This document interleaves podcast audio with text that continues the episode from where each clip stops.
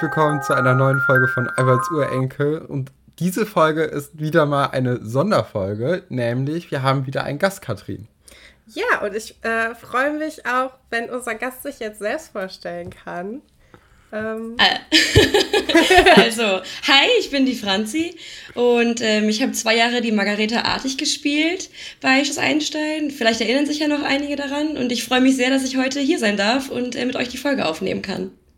Ja, wir freuen uns auch sehr, dass du dir die Zeit für uns genommen hast und ähm, ja. Ja, total cool, dass das geklappt hat. Ich bin ja immer so ein bisschen starstruck für mich, wenn ich mit jemandem spreche, den ich aus dem Fernsehen kenne, ist auch egal, wie lange das her ist. Für mich ist es immer, ist immer ein bisschen aufregend. Äh. Das finde ich aber irgendwie süß. Aber ich, also mir würde es genauso gehen. Es ist ja auch so, wenn man berühmte Personen oder bekannte Personen auf der Straße sieht, dann ist man ja auch erstmal so im ersten Moment so, ist das die Person? Und dann ist man auch so, eigentlich würde ich gerne hingehen, aber eigentlich möchte ich auch gerne die Privatsphäre irgendwie beachten und denjenigen jetzt nicht in seinem Alltag irgendwie stressen. Aber ich kenne das total. Ich glaube, es ist total normal. Bist also, du eigentlich oft erkannt auch noch? Also kommt das manchmal vor, dass Leute dich erkennen und sagen, ich kenne dich irgendwoher oder hast du nicht da mitgespielt? Äh, also auf der Straße nicht, aber so manchmal irgendwie, wenn ich auf Partys bei Freunden bin, Manchmal kommt das Thema auch einfach irgendwie auf, ist mir dann immer ein bisschen unangenehm, weil ich immer das Gefühl habe, derjenige, der mich vorstellt, ähm, ja, weiß ich nicht, schiebt mich so nach vorne. Es ist so ein bisschen wie, hier, guck mal. Und dann ist es halt echt ein bisschen unangenehm zum Teil. Aber manche sagen dann auch so, ja, stimmt. Und ich habe mich gerade schon gefragt, ob wir uns nicht irgendwie kennen. Und ich habe das früher immer geguckt. Das ist dann halt schon lustig. Auf der Straße passiert es nicht mehr. Früher ist es halt vorgekommen. Also gerade als die Folgen noch liefen, da ist schon öfter vorgekommen und auch voll süß von so kleinen Kindern. Irgendwie dann so am, am, am Rock der Mama gezupft, so Mama, Mama, guck mal, guck mal. Und ich stand dann immer da und so, ja, hi. Es war schon echt niedlich, aber jetzt mittlerweile, es ist ja auch wirklich lange her. Also aufgehört habe ich vor 14 Jahren, das ist ja schon eine lange Zeit. Wie alt warst du da? 13, 14? Ja, als ich aufgehört habe, war ich 13. Und als mit angefangen habe ich mit 11. Wow. Also ist schon echt lange her. Ich bin jetzt fast 28, ist schon quasi fast mein halbes Leben her. Oder länger sogar, ja. Wir haben ähm, wir haben ja im, im Vorgespräch schon darüber gesprochen, ähm, wie dein Casting und so war. Ich fand das total spannend, weil du meintest, dass du dir das dein ganzes Leben lang gewünscht hast. Und ich kann ja, das so stimmt. gut nachvollziehen. so, wir haben jetzt halt leider irgendwie den Punkt verpasst, wo wir äh, also ich, aber wenn ich da in der Nähe, du kommst, glaube ich, aus, du kommst nicht aus Potsdam, ne? Aus Berlin kommst du. Ich komme aus Berlin, genau. Ja, das ist natürlich cool, weil dann hat man halt eine reelle Chance. Wir kommen ja aus Nordrhein-Westfalen. das wäre für uns halt unerreichbar gewesen. Hey, ihr hättet halt umziehen müssen, aber ich glaube, das ist wahrscheinlich für die Kinder nicht unbedingt also ich glaube nicht, dass die Eltern mitgezogen wären oder da mitgezogen hätten, wenn das Kind sagt, ja, ich will jetzt da mitspielen, können wir bitte umziehen. Aber tatsächlich, ähm, Berlin ist ja wahnsinnig groß. Und die Leute, die in Berlin gewohnt haben, haben auch in den unterschiedlichsten Bezirken gewohnt. Also teilweise irgendwie im Norden, im Süden, also wirklich total unterschiedlich. Und wir hatten ja Produktionsfahrer, die uns dann immer abgeholt haben. Da warst du halt manchmal schon eine Weile unterwegs irgendwie so. Aber es ging dann, es wurde dann einfach möglich gemacht so. Und das, ähm, ich weiß gar nicht, ob Leute, die in Potsdam gewohnt haben oder in Brandenburg, ob auch Leute quasi aus Brandenburg, aber nicht in Potsdam ähm, gewohnt haben, die dann mitgemacht haben, das weiß ich gar nicht.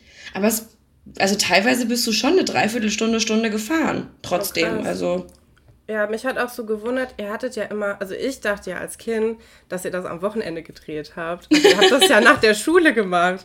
Ja, also ich weiß gar nicht, Schule. wo man die Energie herbekommen hat, nach der Schule quasi dann nochmal. Du, ich meine, das ist ja quasi die ganze Zeit Text auswendig lernen ne? und irgendwelche Anweisungen befolgen. Das stelle ich mir wahnsinnig anstrengend vor. Ja, es ging irgendwie. Ich habe tatsächlich manchmal ähm, also wir hatten ja immer Drehbücher und ich habe immer die Seiten, ähm, wo mein Text drauf war, rausgemacht, einfach damit ich nicht so einen dicken Batzen mitschleppen muss. Und ich habe öfter mal meine Sachen auch mitgenommen in die Schule und dann einfach in der Pause mal so ein bisschen geguckt. Natürlich aufgepasst, dass keiner mitlesen kann, weil es war ja alles irgendwie trotzdem geheim, weil die Zuschauer sollten ja nicht wissen, was jetzt so in den nächsten Wochen und Monaten dann passiert. Habe ich so ein bisschen so versucht, es so zu machen. Manchmal auch einfach dann noch im Auto, wenn wir abgeholt wurden, ein bisschen was gelernt. Ähm, aber ich habe mich auch nicht so schwer getan mit dem Textlernen eigentlich. Ich habe viel mit meiner Mama zu Hause gelernt Und irgendwie war es dann auch so, ich habe mich immer gefreut nach der Schule, jetzt geht's noch weiter und dann machen wir noch ein bisschen was. Und es war auch eigentlich nie so, dass wir jetzt irgendwie noch nach der Schule zehn Stunden gedreht hätten. Das kam eigentlich nicht vor. Also da wurde ja auch immer drauf geachtet. Du musst ja auch aus arbeitsrechtlichen Gründen das irgendwie einhalten und mit Kindern sowieso, also Jugendschutz und so weiter. Und ähm, da wurde schon drauf geachtet, dass wir auch Pausen haben, dass wir nach der Schule erstmal noch essen können. Und das, also es war eigentlich super entspannt. Ist ja auch nicht so viel anders, als wenn du dich nach der Schule mit Freunden triffst, weil irgendwann sind ja auch die, du bist ja auch untereinander befreundet irgendwann. Und man versteht sich gut, man freut sich, die Leute zu sehen. Und es war halt einfach, ist ja auch wie für andere, die, weiß ich nicht, ein spezielles Hobby haben, die nach der Schule irgendwie jeden Tag Schwimmtraining haben. So hatten wir halt an vielen Tagen einfach Dreharbeiten. Ich fand das eigentlich immer schön, aber ich glaube auch, dass du als Kind noch ganz anders Energie aufwenden kannst ja. nach so einem Tag als jetzt als Erwachsener. Das kommt natürlich auch noch erschwerend dazu. Aber irgendwie war das war nie ein Problem tatsächlich. Ja, cool. Ähm, um nochmal aufs Casting zurückzukommen, du warst ja in der Grundschule noch, als du dich genau. dann dafür beworben hast. Ja, ich muss mal gerade überlegen. Ich war in, also das Casting fand statt, als ich noch in der fünften Klasse war, also mit elf. Und ich glaube, das Casting war irgendwann im, im Januar, also zum Jahresanfang.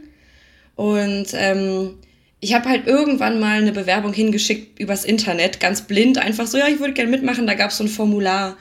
Und dann haben die einen Brief geschickt, äh, wo drin stand, dass im Moment kein Casting ist, aber sobald eins stattfindet, würden die Bescheid sagen. Und da habe ich schon so gedacht, oh, naja, und ich weiß ja nicht, das klingt ja auch so ein bisschen so wie so ein Standardbrief und hm, habe mir nicht so viele Gedanken darüber gemacht.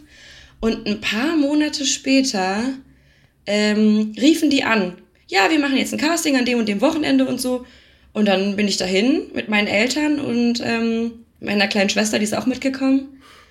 Und dann ging's los. Und als wir die Dreharbeiten dann angefangen haben für meine Staffel, da kam ich dann gerade in die sechste Klasse. Also es hat sich im Prinzip genau gedeckt mit dem, ähm, dass wir dann quasi auf Schloss Einstein in der sechsten Klasse waren.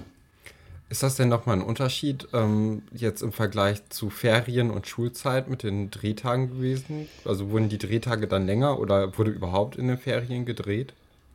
Ähm, ja, es wurde schon in der Ferienzeit gedreht, aber ich weiß es gar nicht mehr so genau. Ich, also wir haben ja wirklich strenge Vorgaben gehabt, also nicht wir als Kinder, aber natürlich die Produktion hat strenge Vorgaben gehabt, wie lange man halt eben arbeiten darf mit den Kindern.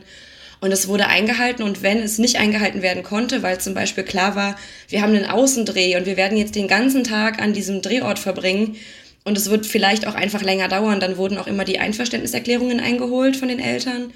Und ähm, wir hatten Pausen, wir hatten genug zu essen, darauf wurde immer geachtet, aber wir haben auch in den Ferien gedreht.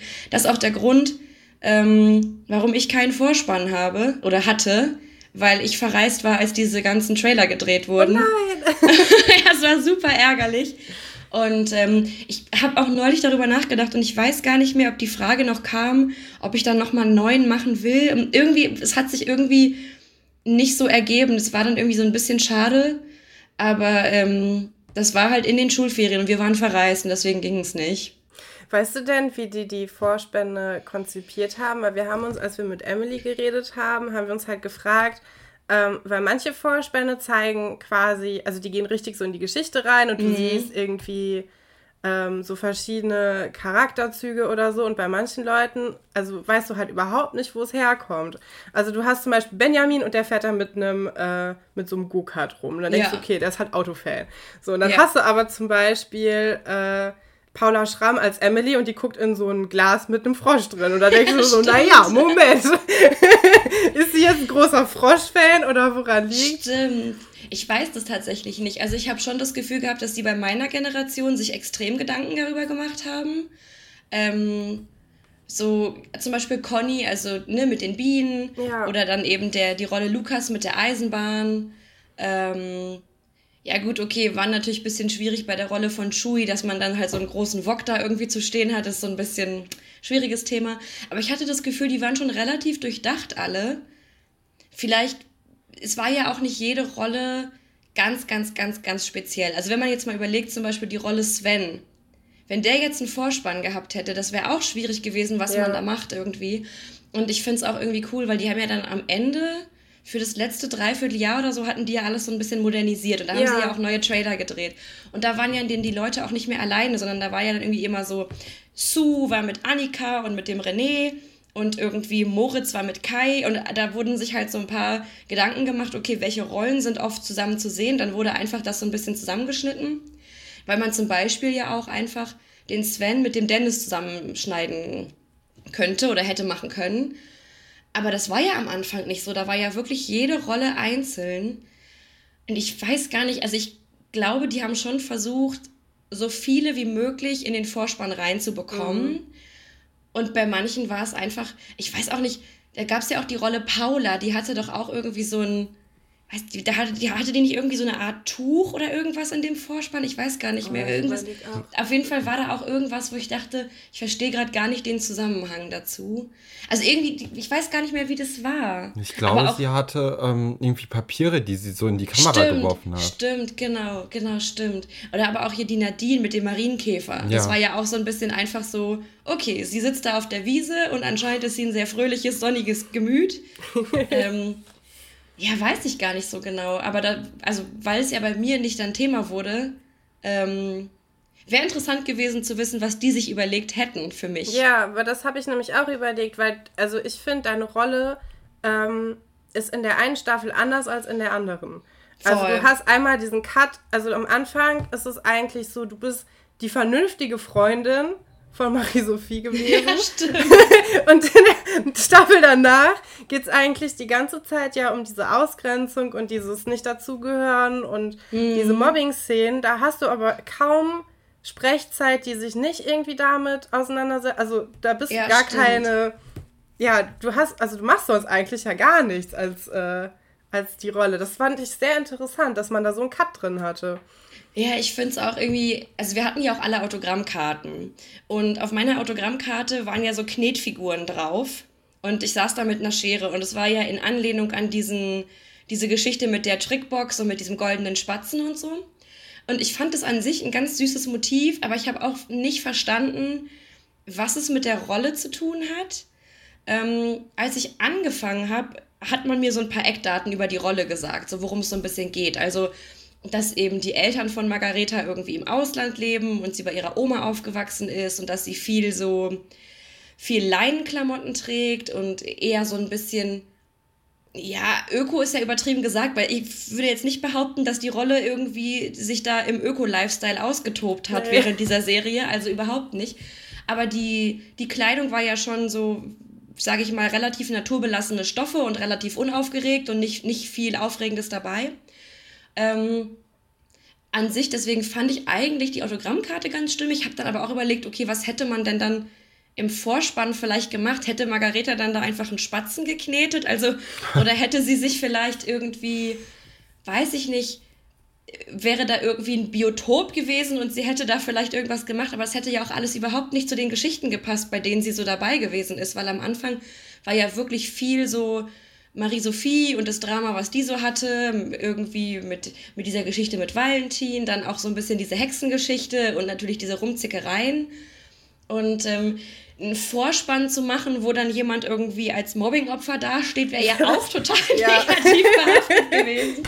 Das wär, hätte sich wahrscheinlich echt schwierig umsetzen lassen. Also ich glaube, dass bei Margareta wäre es auch schwierig gewesen, sowas ganz für sie extrem Typisches zu treffen. Ja. Also, das weiß ich gar nicht so genau. Ähm, ich weiß noch, jetzt der Bereich in dem Zimmer, also quasi Margaretas Bett und Poster und was da halt so quasi der Bereich, der ihr Bereich war, der war so ein bisschen ganz, ganz leicht auch ähm, afrikanisch angehaucht. Ich hatte so einen riesengroßen Elefanten als Stofftier in diesem Bett und so dann auch so ein bisschen alles so irgendwie so natürlich, grüne Bettwäsche und alles so in so Naturtönen und so ein bisschen so das.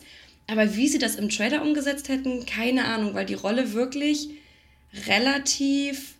Da war nichts, nichts, kein Ausschlag dabei, ne? Das war irgendwie alles relativ so normal. Erstmal so eine ganz gute Freundin.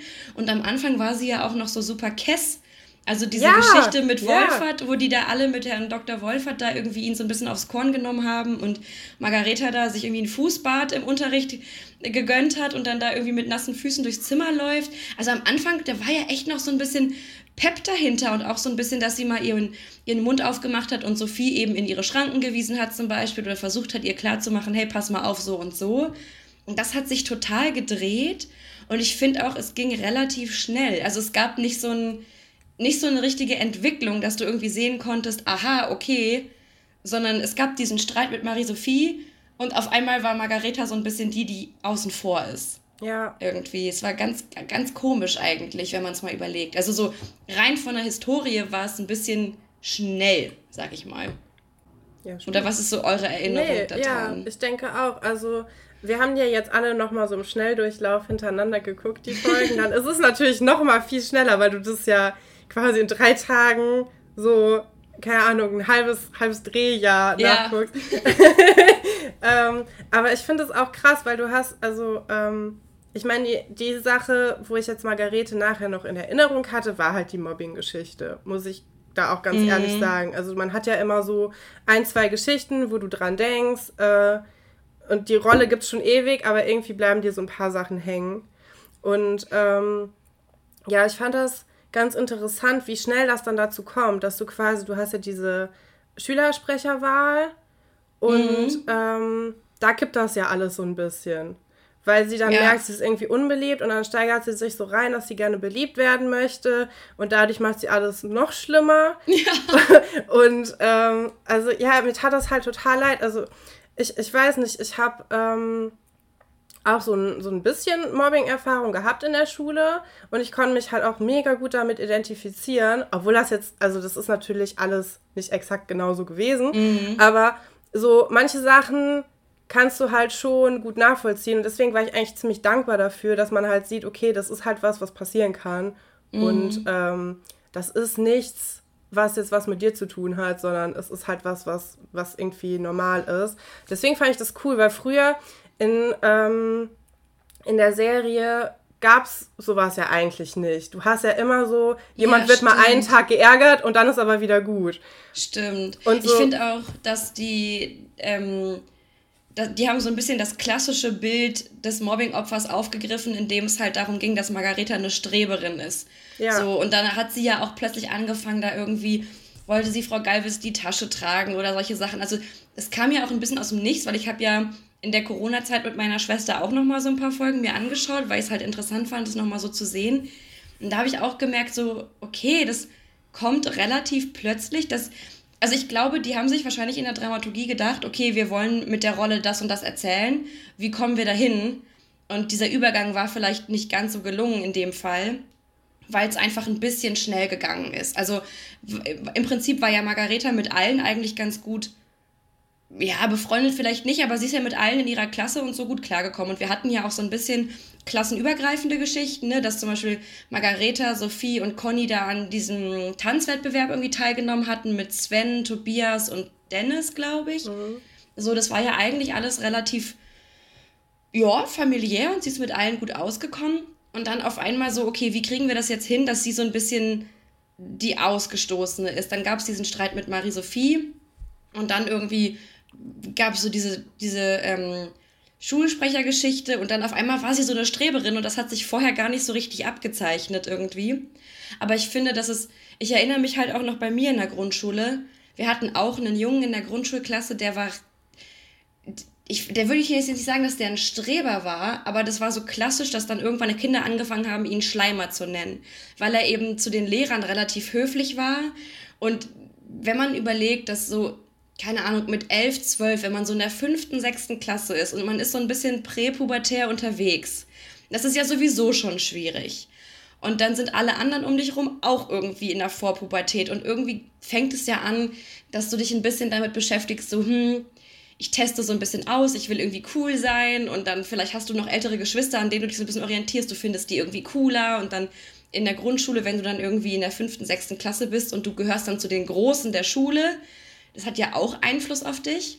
So, und dann stellst du fest, es gibt Leute, die sind anders als du. Und ich glaube, das ist für Kinder in so einem Alter relativ schwierig, damit umzugehen, weil ja auch viel Druck ist, so, dass du denkst, okay, da gibt es einen, der verhält sich anders als alle anderen. Wenn ich jetzt mit ihm befreundet bin, finden mich die anderen auch uncool. Und das ist ja das, wonach du viel strebst in dem Alter, ne? Nach Anerkennung und Freundschaften und du willst irgendwie bei allen anderen auch irgendwie gut dastehen, beliebt sein. Und ähm, das haben die, finde ich, ganz gut aufgegriffen. Also ich habe quasi meine Grundschulklasse in dieser Geschichte wiedergefunden, weil es bei uns halt so ähnlich war. Der Junge wurde nicht wirklich gemobbt, aber es wurde halt öfter mal sowas gesagt wie oh, Schleimer und so weiter. Und dann finde ich, das ist, also ich kann mir vorstellen, dass es ein klassisches Thema ist, dass es in der Grundschule oder vielleicht auch in der Oberschule natürlich, aber gerade so dieses, wenn es so Lehrerlieblinge gibt, dass es halt leicht ist, denjenigen vielleicht anfangs im Spaß ein bisschen damit aufzuziehen und dann entwickelt sich das so ein bisschen wie so eine Art Selbstläufer. Und dann willst du irgendwie cool sein und das macht dich dann irgendwie traurigerweise anscheinend cool, wenn du jemand anderen, ja, mobst sozusagen, weil du dann einfach irgendwie dazugehören willst. Vor allem, wenn es halt andere machen und dann irgendwie auf die Leute, die jemanden mobben, auf dich zukommen und sagen, ja, äh, wieso redest du mit dem, warum bist du mit dem befreundet, der ist doch total uncool. Das ist also dieses ganz klassische Modell, wie sich Mobbing so entwickelt, ne?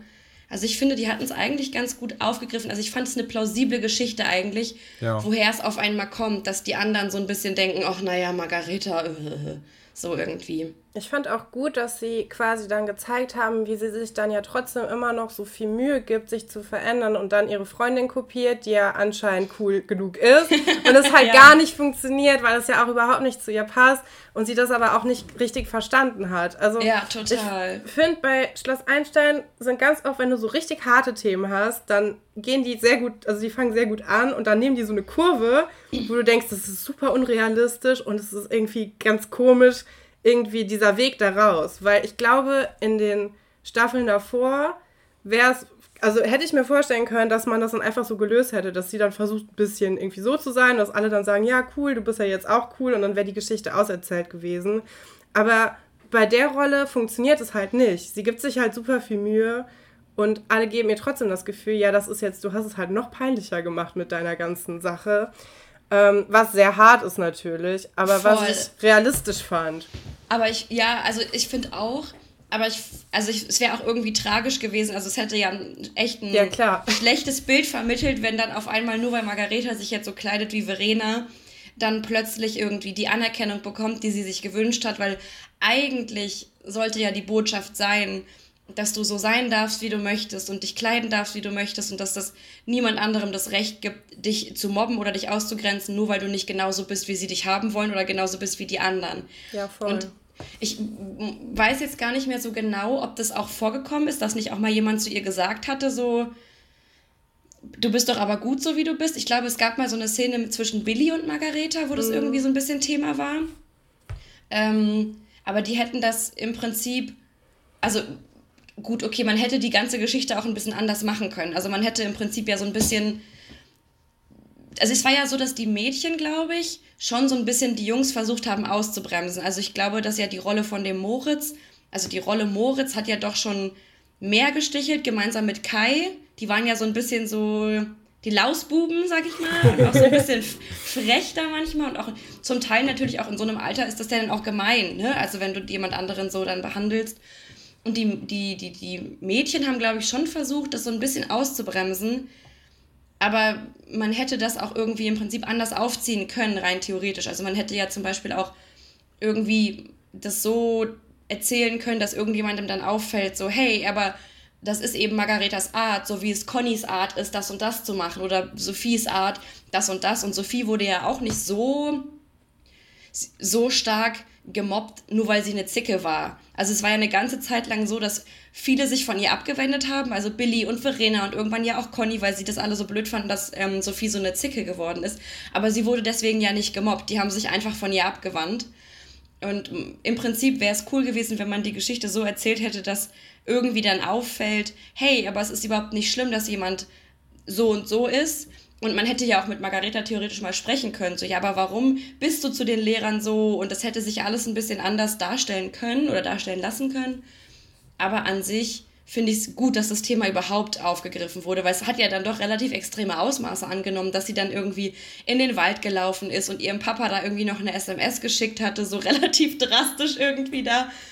und ähm, dann irgendwie, ich, also ich würde jetzt nicht sagen, dass sie ähm, gehofft hat, dass sie im Wald erfriert. Sie ist, glaube ich, einfach weggelaufen und es wurde halt einfach dann super kalt und sie wurde müde und deswegen ist sie dann da eben eingeschlafen. Aber ich fand es gut, dass es mal so ein bisschen auch was Drastisches wiedergegeben hat, auf jeden Fall in der ganzen Geschichte. Ja, das war auf jeden Fall äh, ein Drama dann am Ende. ja, ähm, stimmt. Mich hat auch gewundert, dass selbst dieser äh, tätliche Übergriff an Frau Gallwitz, an, ähm, an Margaritas stimmt. Bett, äh, ihr ja nicht irgendwie mehr Credibility gegeben hat unter den Schülern, weil, ähm, weil sie sich dann ja eigentlich so aus dieser Lehrerlieblingrolle schon aktiv rausbewegt hat. Total. Und eigentlich hätte, also man hätte ja dann quasi in der Geschichte, dadurch, dass sie sie alle so uncool und so als so eine Streberin angesehen haben, hätte man ja theoretisch gedacht, dass dann irgendwie das Thema aufkommt, ach krass, sie ist ja doch gar nicht so und jetzt hat sie aber mal einen ausgepackt und das ist ja irgendwie, jetzt finden wir sie alle doch cool. Auch gut, dass es nicht so war, weil es ja. ne, echt ein komisches Bild vermittelt hätte. Aber ähm, es wäre irgendwie auch interessant gewesen, zum Beispiel, wenn dann vielleicht in den Rollen von Kai oder in der Rolle von Moritz ein Umdenken stattgefunden hätte, dass man dann irgendwie sagt, okay, ähm, wir haben es jetzt irgendwie so weit getrieben, dass das und das passiert ist. Vielleicht sollten wir uns an die eigene Nase fassen und ähm, überlegen, ob das so fair war, der Margareta gegenüber sich so und so zu verhalten. Und grundsätzlich, also das ist ja jetzt auch nichts gegen die gegen die beiden Darsteller, sondern einfach nur, wir reden ja nur von den Rollen. Ja, klar. Und ähm, das, das wünscht man sich ja irgendwie, dass wenn es Leute gibt, die andere mobben und dann irgendwas, ist, es ist traurig, wenn erst was Schlimmes passieren muss, damit Umdenken stattfindet. Aber das wäre auch cool gewesen, quasi da eine Entwicklung zu sehen, in, in den Rollen der Mobber irgendwie zu sehen, okay, vielleicht sollten wir es irgendwie anders handhaben und dann ähm, vielleicht feststellen, okay, es war nicht in Ordnung, sich entschuldigen und gemeinsam irgendwie keine Ahnung, ein Klassenprojekt zu machen, irgendwas, sodass man so ein bisschen die Gemeinschaft wieder stärken kann. Und letztendlich ist ja Margareta dann auch gegangen. Also sie ist ja nicht primär wegen der Mobbing-Geschichte gegangen, aber es hat sich ja alles so ein bisschen, ja, darauf hingespielt, so kann man dann auch verstehen. Und das ist ja ist schon auch so ein bisschen schade, wenn man dann irgendwie glaubt, okay, die Schule wechseln ist der Ausweg, der mir bleibt. Es ist ja, glaube ich, in der Realität sehr, sehr häufig so, dass Kinder dann die Schule wechseln müssen, weil einfach nicht aufgehört wird zu mobben und auch die Eltern der Kinder, die mobben, da nicht wirklich Einfluss nehmen. Es ist traurig genug. Aber es wäre cool gewesen, wenn die Geschichte anders erzählt worden wäre. Aber ich bin ja auch freiwillig ausgestiegen. Das darf man auch nicht vergessen. Also, ich glaube, die haben, also die wussten, als sie die Mobbing-Geschichte sich ausgedacht haben, noch nicht, dass ich aussteigen möchte. Aber es hat dann natürlich irgendwie auch gepasst. Aber es war, sage ich mal, ein ungünstiger Zufall, weil man es anders viel, viel positiver hätte erzählen können. So, ja, es wäre cool gewesen, wenn du quasi so eine Entwicklung auch gesehen Also jetzt war es quasi, du hast dieses Drama und dann ist es halt irgendwann wieder vorbei und es passiert eigentlich nichts und dann genau. sieht man genau. irgendwann Margareta nochmal bei dieser Schulfeier und dann ja. sagt sie halt, ja, ich fahre übrigens jetzt zu meinen Eltern, die sind wieder da. Und du denkst so, ja, okay, also es ist halt ein schlüssiges Ding irgendwie. Aber was mich auch irgendwie ein bisschen geärgert hat, ist, dass Kai ja irgendwann nur noch gemein ist. Habe ich gerade ja. drüber nachgedacht.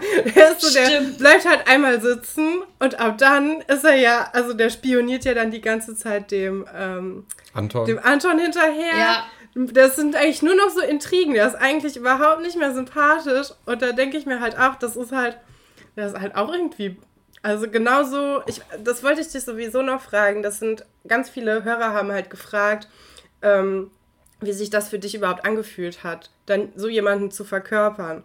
Und das denke ich mir halt auch immer bei diesen gemeinen Rollen, wie sich das anfühlt. Also wenn du, wenn du der Schauspieler von Kai bist und irgendwann spielst du halt nur noch so ein Arschloch und du bist aber ja eigentlich auch erst 14 und dann musst du ja damit schon klarkommen, dass du das irgendwie so verkörpern sollst.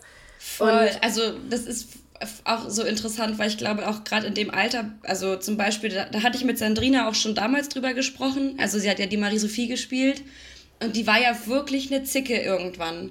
Und irgendwann kommt ja auch mal der Gedanke auf, ja, glauben die Zuschauer denn, dass ich wirklich so bin? Und gerade bei Kindern, also im Erwachsenenalter ist dir klar, das ist eine Rolle. Und wenn derjenige die sehr überzeugend rüberbringt, ist der auch einfach ein guter Schauspieler oder eine gute Schauspielerin, was ja im Prinzip total toll ist, dass du wirklich das gibt ja immer diesen Spruch, ne? So, du kannst die Rolle hassen, aber den Schauspieler oder die Schauspielerin bitte respektieren. weil das eine hohe Kunst ist, das so rüberzubringen, dass man wirklich glaubt, derjenige ist, so wie er da dargestellt ja, wird. Ähm, ich, ich, also ich weiß, ich erinnere mich nicht mehr so doll, weil ich habe ja dann, also der ähm, Kai wurde ja von Felix gespielt und ich weiß noch, dass er wahnsinnig lieb war. Also ich hatte ja nicht so viel dann mit ihm zu tun, aber er war wirklich sehr, sehr nett und auch Sandrina ist eine super, super nette und alle sowieso waren super nett. Und es ist irgendwie, ich glaube, dass es auch Spaß macht, jemanden zu spielen, der ein bisschen ein mhm. Bösewicht ist oder eine Zicke. Also das habe ich auch immer gedacht, das wäre irgendwie cool gewesen, so das mal zu spielen.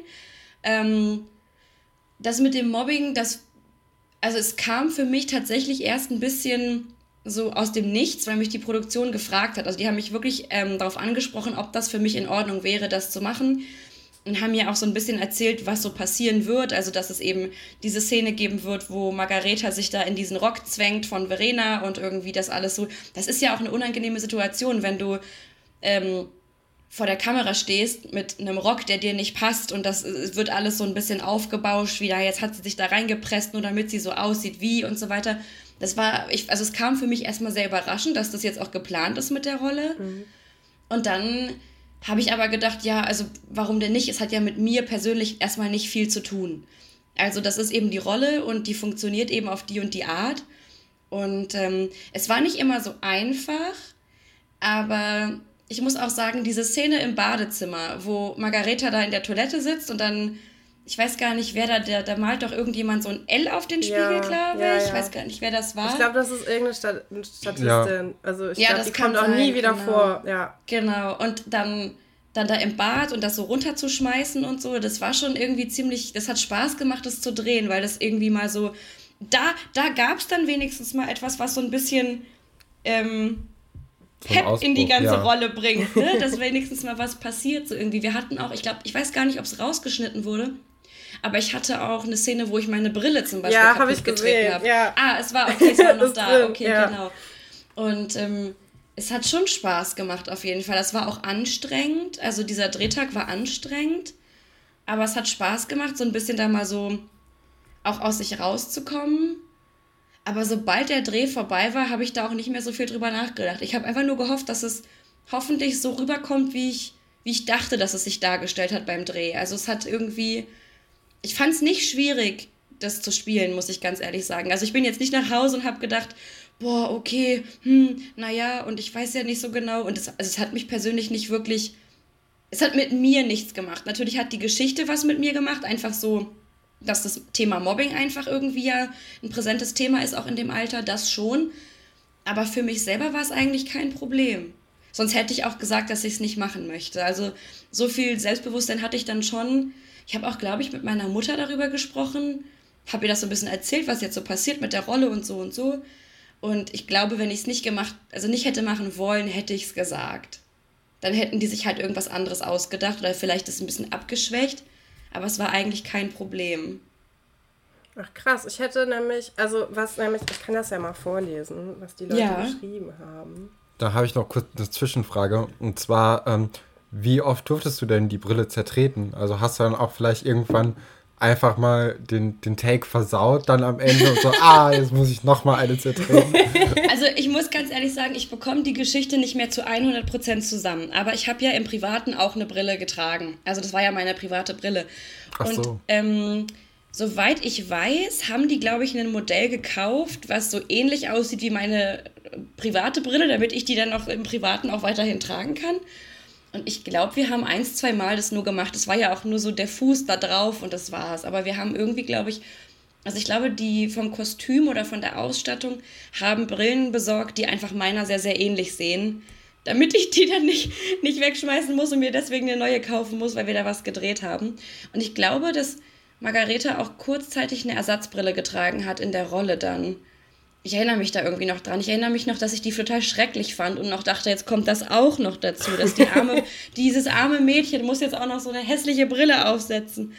Ähm, aber ja, wir haben das, glaube ich, so ein, zwei Mal nur gemacht. Das war, war jetzt nicht so ein großer Aufwand irgendwie. Trittst du drauf und dann ist es kaputt. Aha, okay. Ähm, ja, genau. Hier wird gefragt, wie es dir dann mit deinem eigenen Körper gegangen ist vor allem in den Szenen, wo du dann quasi dich in, in was zu Enges rein, das mhm. hast du ja mhm. eigentlich eben schon gesagt, dass sich das komisch angefühlt hat. Voll. Also ich, wir hatten auch, ähm, wir haben ja diesen Rock, äh, den, dieser Rock von Verena, ich glaube, es war so ein Camouflage-Rock ja, irgendwie, ne? So. Er hat sehr diesen Military-Look genau. gefahren. Und wir haben, wir hatten dann zwei verschiedene Größen. Also die vom Kostüm haben zwei verschiedene Größen gekauft und haben mir erst den größeren gegeben und ich meinte, ja, der passt doch. Und der hat halt auch gepasst. So. Und dann war ich so, kann ich den nehmen? Und dann meinten die, ja, nee, es soll schon so aussehen, dass er dir zu klein ist. Müssen wir den engeren nehmen? Und dann war ich schon so, oh, na toll. also das war natürlich irgendwie schon so, dass ich dachte, oh, das ist jetzt auch ein bisschen unangenehm, weil du würdest ja auch im Privaten dir also nichts anziehen, was dir einfach deutlich zu klein ist, wo jeder sehen kann, dass das nicht deine Größe ist. Äh, es war schon ein bisschen unangenehm. Und man muss ja auch ganz klar sagen, dass ich auf jeden Fall keine, ähm, ich war ja nicht wahnsinnig dürr. Also ich war ja ähm, im Vergleich zu den anderen ich würde auch nicht sagen, dass ich dick gewesen bin als Kind, aber es war auf jeden Fall mehr da als bei den anderen. Was ich super cool fand, dass eben auch mal weibliche Rollen da sind, die ein bisschen mehr auf den Hüften haben, weil es gab ja diese Geschichte mit Sven, der dann da irgendwie Sport machen sollte, weil der Lehrer der Meinung war, er wäre zu dick. Schaut ähm, an Herr Hecht.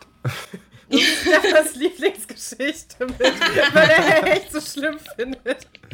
Ja, aber das ist ja auch wirklich ein Thema, ne? Also so, und wenn es dann um in der Rolle um was Körperliches geht, dann kannst du ja auch nicht mehr abstreiten, dass es auch was Privates ist, weil du siehst ja aus, wie du aussiehst. Wir ja. haben ja keine Anzüge bekommen, die uns dicker machen, sondern das ist halt mein Körper gewesen und damit wurde gespielt. Und ich muss ganz ehrlich sagen, dass ähm, ich das schon jetzt rückblickend ein bisschen schwierig finde, weil Kinder sind dünn, Kinder sind dick, manche Kinder sind sehr groß, manche Kinder sind sehr klein. Und ab einem bestimmten Alter wird das Thema. Also da wird Thema, wie du aussiehst. Und es ist ja auch so, dass Kinder dann auch sagen, oh, die Dicke oder so zum Beispiel oder der Dicke. Und das ist nicht schön, aber es ist total in Ordnung, wenn ein Kind nicht aussieht wie ein Streichholz. Also klar, sobald Kinder übergewichtig sind, ist es nicht gesund, aber ich war jetzt auch nicht irgendwie wahnsinnig übergewichtig. Ne? Also es war alles relativ auch groß. Ich war ja auch größer als viele von den anderen. Und es hat sich auch über die Pubertät total verwachsen dann letztendlich. Also es war so ein bisschen, meine Oma hat immer gesagt, dass ich noch Babyspeck habe. Man muss auch, ich meine, ich war ja elf Jahre alt, ne? So, das ist ja auch noch sehr, sehr jung. Und da war ja auch, Gott sei Dank, Thema Abnehmen überhaupt nicht in meinem Kopf. Also, das wäre ja schlimm gewesen, wenn es so gewesen wäre. Ähm, aber das hat schon mich auch damals ein bisschen beschäftigt, dass ich dachte, oh, okay, weil es jetzt eben zu mir körperlich passt, haben die jetzt die ja. Geschichte so geschrieben. Das war schon ein Thema. Ähm, aber an sich also ich, ich habe halt ausgesehen, wie ich ausgesehen habe. Es ist ja im Prinzip, kannst es ja auch nicht leugnen, so letztendlich.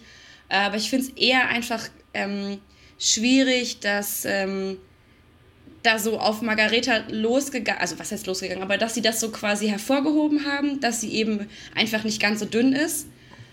Und sie war jetzt auch nicht fett.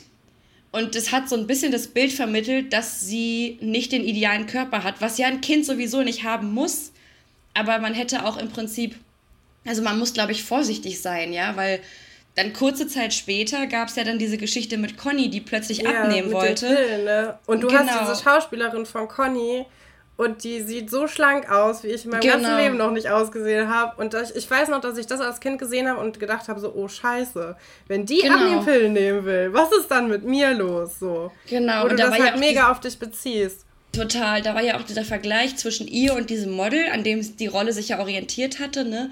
Und wenn du die beiden im Vergleich siehst oder gesehen hast, natürlich war die, die das Model gespielt hat, noch viel, viel dünner. So, aber da war es ja dann Thema, dass es dann eben hieß von Anton, Conny, du bist super so, du musst nicht abnehmen und es ist alles gut und es ist doch Schwachsinn. Und bei Margareta war es so ein bisschen so, ja, naja, die Dicke, die sich in den engen Rock gezwängt hat, obwohl das ja im Prinzip nicht wirklich so war. Und das ist, glaube ich, echt ein bisschen schwierig, weil letztendlich war es ja dann bei der Rolle von Sven auch irgendwann kein Thema mehr. Da war es ja dann vollkommen in Ordnung, dass er vielleicht nicht der dünnste Junge auf dem Internat ist und genauso hätte es in Ordnung sein sollen, dass Margareta nicht das dünnste Mädchen auf dem Internat ist. Ja. Und es gab doch auch, also ich meine, die Rolle Iris, die war ja auch kräftiger gebaut und die Rolle, ähm, ah Mist, wie hieß sie denn? Die war in der gleichen ähm, Staffel wie Paula Schramm und Emily Neubert, die. Ähm, ähm, Silvia. Genau, und die war ja auch nicht dick, aber die war auch nicht wahnsinnig dürr. Ja. Und so, und da war das ja eigentlich nie Thema, die Figur. So, und in, im Fall von Margareta war es das dann eben. Und ähm, also es war ja auch nicht, nicht so, dass jetzt permanent gesagt wurde, Margareta ist dick. Das, ich fand es ja auch so lustig, dass dann, es gab dann so eine Szene im Lehrerzimmer, wo dann ähm, Herr Haller gesagt hat, Margareta ist gut in Sport. Und ich habe mich totgelacht, weil ich war halt echt in, im Schulsport, ich hatte echt keinen Bock auf Schulsport. Ne? Ich fand es immer richtig nervig. Ich habe mich totgelacht, dass sie das dann so erzählt haben. Aber ähm, ich glaube, dass es in dieser ganzen Geschichte auch nicht primär um Margaretas Gewicht gegangen ist, sondern einfach so, sie sieht halt ein bisschen anders aus als Verena. Sie ist einfach für den Rock in dem Fall zu dick oder der Rock ist zu klein gewesen. Und danach war es ja auch wieder vorbei mit dem Thema. Und für mich war es halt nur so, mh, hm, ja gut, okay, ich muss jetzt den engeren Rock anziehen. Ist jetzt ein bisschen ungünstig für mich, aber egal. so irgendwie ist es abgelaufen. Es war eine sehr lange Antwort auf eine relativ kurze Frage tatsächlich. Aber es ist interessant, weil ich noch nicht so richtig drüber nachgedacht habe. Aber jetzt, wo so eine gezielte Frage kommt, dann stellt man halt fest, so, okay, wie denke ich eigentlich darüber? Und ähm, ja, also es war, das war wirklich nur das eine Mal unangenehm, wo ich den engeren Rock anziehen musste. Weil ich noch so dachte, hey cool, der passt, den würde ich gern privat tragen. Ich fand den mega cool. Und dann so, ja, nimm den anderen, den anderen tausche ich um. Und da war ich so, oh, verdammter Mist. das war so das Einzige, wo das, wo das für mich mal so richtig Thema geworden ist irgendwie. Du hast ja äh, uns auch im Vorgespräch schon gesagt gehabt, dass du ähm, auch Fan von der Serie warst oder auch bist. Ich weiß jetzt nicht, wie das mit über 20 noch so der Fall ist. Ähm, aber äh, weißt du noch so, was so die, die Staffel oder die Generation war, mit der du so eingestiegen bist, so die, die Person? Ähm, also wenn mich nicht alles täuscht, dann hat ja die erste Folge gab es irgendwie 99 oder 98, ich weiß gar nicht mehr so mhm, genau. Ne? Also genau. Und ich weiß nicht, ob ich, da war ich ja so, ich bin ja 92 geboren, das heißt, ich war dann so 6, 98, ne? Ist jetzt Mathe? Ja, ist korrekt, genau. Und ich glaube, mit 6 habe ich es nicht geguckt. Aber ich erinnere mich auch daran, die Folgen gesehen zu haben. Aber es wurde ja auch irgendwann, gab es ja auch Wiederholungen und so. Mhm. Ich weiß, dass ich eigentlich alle Folgen von Anfang an geschaut habe, aber wann ich eingestiegen bin, weiß ich nicht mehr. Ich würde aber vermuten, die Staffel mit, äh, mit Elisabeth und Sebastian und Josephine und Franz. Mhm. Ich glaube, das war, da habe ich sehr prägnante Erinnerungen dran. So, ich glaube, das kann gut sein, dass es damit angefangen hat irgendwie. Und ähm, sind das dann auch so, war das dann so quasi die ersten oder die prägnantesten vielleicht am Anfang so waren? Äh, ist das dann auch so deine, deine Lieblingsgeneration gewesen, die du dann gesehen hast? Oder hast du dann irgendwie gesagt, ach, die, die Staffeln ähm, bei, also die erste Staffel, die ist ja auch sehr, äh, ja, sehr weich. Also da passiert ja nicht viel, ne? So mhm. irgendwann ähm, ziehen die dann doch nochmal an der Dramaturgie und an den Geschichten, dass da mal irgendwie mehr passiert als, ähm, ich weiß nicht, als irgendwie, dass zwei Mäuse untergebracht werden müssen. und, ja, äh, stimmt, stimmt. Ja, dann werden ja die Geschichten dann interessanter. Und hast du da irgendwie vielleicht auch noch irgendwelche Favoriten?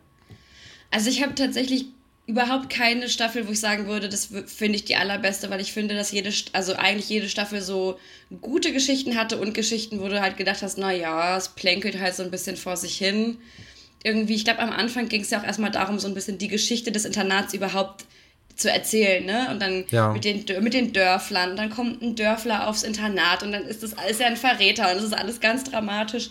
Aber so, so hat man ja ganz gut eingeleitet in diese ganze Geschichte, weil du bist ja als Zuschauer eingestiegen, als hätte das Internat schon bestanden. Das ist ja nicht, dass es plötzlich neu gegründet worden wäre oder so. Ähm, und ich glaube, das liegt vielleicht auch daran, dass die so ein bisschen am Anfang so das so vor sich hin plätschern lassen mussten. Aber eigentlich, also die, die Geschichte mit Katharina und Nadine und der Klassensprecher war, und dann wird Nadine irgendwo eingesperrt, hatte ja dann doch schon Zickenpotenzial irgendwie so ein bisschen. Aber es war natürlich alles noch relativ human. Und ich finde irgendwie, es gab super coole Geschichten, auch Geschichten, wo ich dachte, ey, das ist super, das gerade für die Zuschauer, das ist thematisch super passend. Also auch so diese Geschichte mit, mit Franziska und Joe und dem ersten Mal und dass sie dann Angst hat, schwanger zu sein, finde ich, war ein gutes Thema, weil die Rolle ja auch in dem Alter gewesen ist, wo das potenziell Thema wird, also Sexualität. Und ähm, fand ich dann gut, dass es irgendwie auch sowas gab. Ich fand aber auch die Geschichte irgendwie ganz, ganz gut mit den, mit den Alkopops. dass das aufgegriffen wurde. Aber es gab auch Geschichten, wo man sich so dachte, naja, also ich mochte die Rolle von Herrn Pasulke total, aber manchmal war das so ein bisschen so, da hat wieder irgendjemand irgendwas gefunden, was er irgendwo unterstellen möchte. Oder Herr Pasulke hat irgendwas ausgeborgt, was dann jemand zurückbringen muss. Und dann gab es irgendwie, also es war halt manchmal so ein bisschen so, ach, jetzt ist wieder so eine Geschichte irgendwie. Ja. Aber ich muss ganz ehrlich sagen, das sind eigentlich so mit ähm, die liebsten Geschichten von mir, finde ich. Wirklich? Oder auch, auch die erste Staffel. ich mag die erste Staffel richtig gerne, weil halt wenig passiert. So, das ist dann echt so, du kannst komplett deinen Kopf ausschalten und ja, einfach stimmt. dich als Kind wiederfühlen, weil es passiert halt überhaupt nichts. Es gibt keine Probleme. Das große Problem ist, dass, ähm, ja, dass Oliver seine ehemaligen Freunde verraten hat. Ja, das stimmt. Aber mit denen immer noch den ganzen Tag abhängt. Also das ist ja, ist ja echt sehr schnell auch gegessen. Es ist auch relativ lebensnah, glaube ich. Also ich, ich weiß jetzt nicht, ob es wirklich so zwischen so, weiß nicht, in den ländlicheren Regionen, ob es da irgendwie Krieg gibt zwischen Schulen und die kommen irgendwie aus der Kreisstadt und die wohnen aber oh, auf ja. dem Dorf und dann, okay, gut, wir, wir kommen, Also wir kommen ja vom, vom Plattland. und wir hatten das auch mal, unsere Schule war so mitten im Nirgendwo. Also wirklich, da war gar nichts. Du konntest auch gar nicht anders dahin kommen als mit so einem privaten Schulbus. Da ist nichts hingefahren, da waren so Pferde drumherum. Auch keine öffentlichen Busse. Gar oh nicht. Also wirklich überhaupt nichts. Das ist äh, quasi das äh, ja, komplette Gegenteil von so da, wo du herkommst. und da gab es einmal den Moment, ah, das ja. ist, da ist die benachbarte Schule, haben sich irgendwie überlegt, dass man sich jetzt prügeln müsste. Die oh. benachbarte Schule war aber bestimmt 10 Kilometer entfernt. Das heißt, sie sind da irgendwie alle mit Fahrrädern angerückt und ich und mit Autos auch. Ich weiß es gar nicht. Auf jeden Fall äh, war, also es war viel los auf dem Schulhof, weil dann plötzlich alle Lehrer in die Außen, äh, Ausgänge gegangen sind und das alles abgeriegelt haben, damit es keine Massenschlägerei gibt. Die zwischen, haben sich dann auch so aufgebaut. Ja, so. zwischen den zwei verfeindeten Schulen. okay, offensichtlich. Wobei stimmt, jetzt wo ich, wo ich drüber nachdenke, ich habe eine Freundin, die wohnt im Norden von Berlin und ähm, da gibt es so Bezirksrivalitäten und da ja. gab es dann eben auch so Bezirksrivalitäten mit den Schulen, also das eine Gymnasium gegen das andere und sowas irgendwie. Aber die Geschichte zum Beispiel mit, mit Oliver und seinen Freunden, das finde ich schon lebensnah. Finde ich lebensnah, also mehr am Leben als jetzt die Geschichte, dass irgendwie plötzlich vor, vor dem Internat zwei Ponys stehen und die Schülerinnen sich dann darum kümmern müssen, was mit diesen Ponys ist. Oder auch so, also weiß ich nicht, ich möchte jetzt hier nicht irgendwie behaupten, dass es keine Jugenddetektivbanden gibt, ja vielleicht. aber es waren schon manchmal Stories, wo du auch denkst, boah, die Kinder bringen sich aber auch in heftige Gefahr. Ja. Also so, ne, wo Sophie da auf diesem Reiterhof war. Ähm, ich glaube, da ging es ja um so Gift im Futter oder so, glaube ich. Da aber da gibt es ganz oft drum bei Schloss Eichstätt. Das ist nicht ja, die einzige genau, Gift im Futtergeschichte.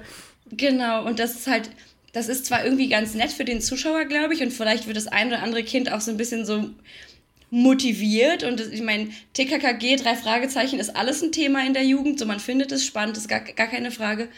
Aber es ist halt nicht so ganz am Leben. Aber das war ja auch, die Frage ist ja auch, was der Anspruch überhaupt gewesen ist von dieser Serie. Ne? Also, weil das war ja auch zum Teil, dass du dachtest, gut, okay, ich glaube nicht, dass es auf dem Internat so abläuft. Ja. Also aber das ist halt die Frage, was es für einen Anspruch hat. Und wahrscheinlich hatte es auch einfach den Anspruch, eine unterhaltsame Sendung für Kinder zu sein und hier und da einfach gewisse Problematiken, die Kinder halt so in ihrem Alltag haben oder in der Schule haben, aufzugreifen. Sowas wie auch sitzen bleiben oder die Eltern trennen sich oder, äh, keine Ahnung, ein Elternteil hat einen neuen Partner oder eine neue Partnerin.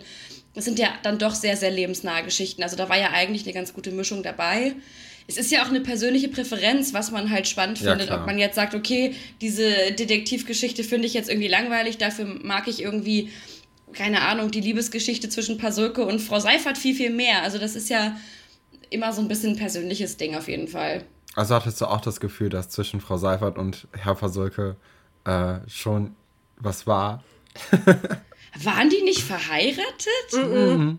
Da ist nie Nein? was passiert. Nee. Das denkt aber, man immer, aber es ist nicht passiert. Die haben, die sind mal zusammen zu einer Hochzeit gefahren und alle haben gedacht, ah. sie würden heiraten. Aber ich glaube, das Intimste, was bei denen war, war, dass Herr Pasulke ihr mal ein, ein ABC-Pflaster auf den Rücken geklebt hatte, weil sie einen Hexenschuss hatte. ohne Spaß, ich habe die ganze Zeit gedacht, dass die irgendwie wirklich verheiratet gewesen wären. Ich dachte das die ganze Zeit. Oh Gott, es eröffnen sich ganz neue Welten.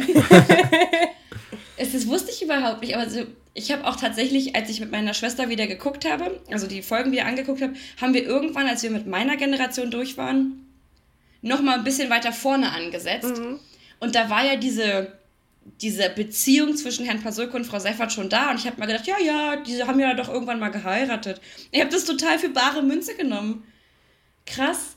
Aber ich glaube schon. Ich meine, die haben ja auch so, und Heinz, und dann hat er Pralinen bekommen oder er hat Pralinen verschenkt und so. Also irgendwie, da war doch schon irgendwas. Ich finde nämlich auch, ja. Aber der hat auch, es gibt am Anfang, also wir sind ja jetzt noch ganz am Anfang bei diesen Folgen, die wir besprechen, ähm, gibt es irgendwann die Mutter von Atze, die wird ja auch von ihrem Mann so verlassen, weil er ja eine mhm. Affäre hat.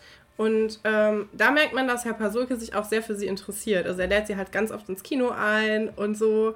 Und äh, ah. ich glaube, sie gibt ihm auch, also ich glaube, das wird sogar angesprochen, dass sie denkt, dass er in sie verliebt ist und er sagt, nee, das funktioniert nicht oder so. Ah, aber ich okay, kann mich auch nicht so richtig nicht erinnern. Ja, also daran kann ich mich auch nicht erinnern, aber ich weiß ja, also wir wissen ja auch, weil wir es vor kurzem erst gesehen haben, dass, ähm, dass der ja Witwer ist. Also er war ja schon mal verheiratet. Herr Pasulke? Ja. Und dann ist seine Frau verstorben. Das wusste ich auch nicht. Das haben wir auch komplett vergessen. Das, also jetzt, wo wir das nochmal geguckt haben, quasi drüber sprechen und jede Folge immer äh, so auseinandernehmen, ist das das erste Mal, dass uns das aufgefallen ist. Wir haben die Serie bestimmt schon sieben, acht Mal durchgeguckt. Krass, weil es wird ja nur irgendwann mal thematisiert, dass er eine Schwester hat und dass er irgendwie einen Neffen hat oder auch so, ne? Wo irgendwie ist es ja auch so ein bisschen. Er hat doch dann auch irgendwann mal, muss er, die ja mal, muss er ja mal ein paar Tage auf die aufpassen, glaube ich. Ja. Auf seine Neffen oder Nichten, ich weiß gar nicht mehr. Und dann hat er plötzlich aber ja diese, diese Paulina da in Erfurt, als das Ganze umgezogen ist, wo man sich dann auch gefragt hat, wo kommt die denn jetzt auf einmal her? Also es ist ja so ein bisschen, ein bisschen wirr, aber das wusste ich gar nicht, dass er verheiratet gewesen ist. Oh Mann, das ist ja voll traurig eigentlich, ja. dass er dann da so als Witwer da irgendwie dann in der Schule da als Hausmeister.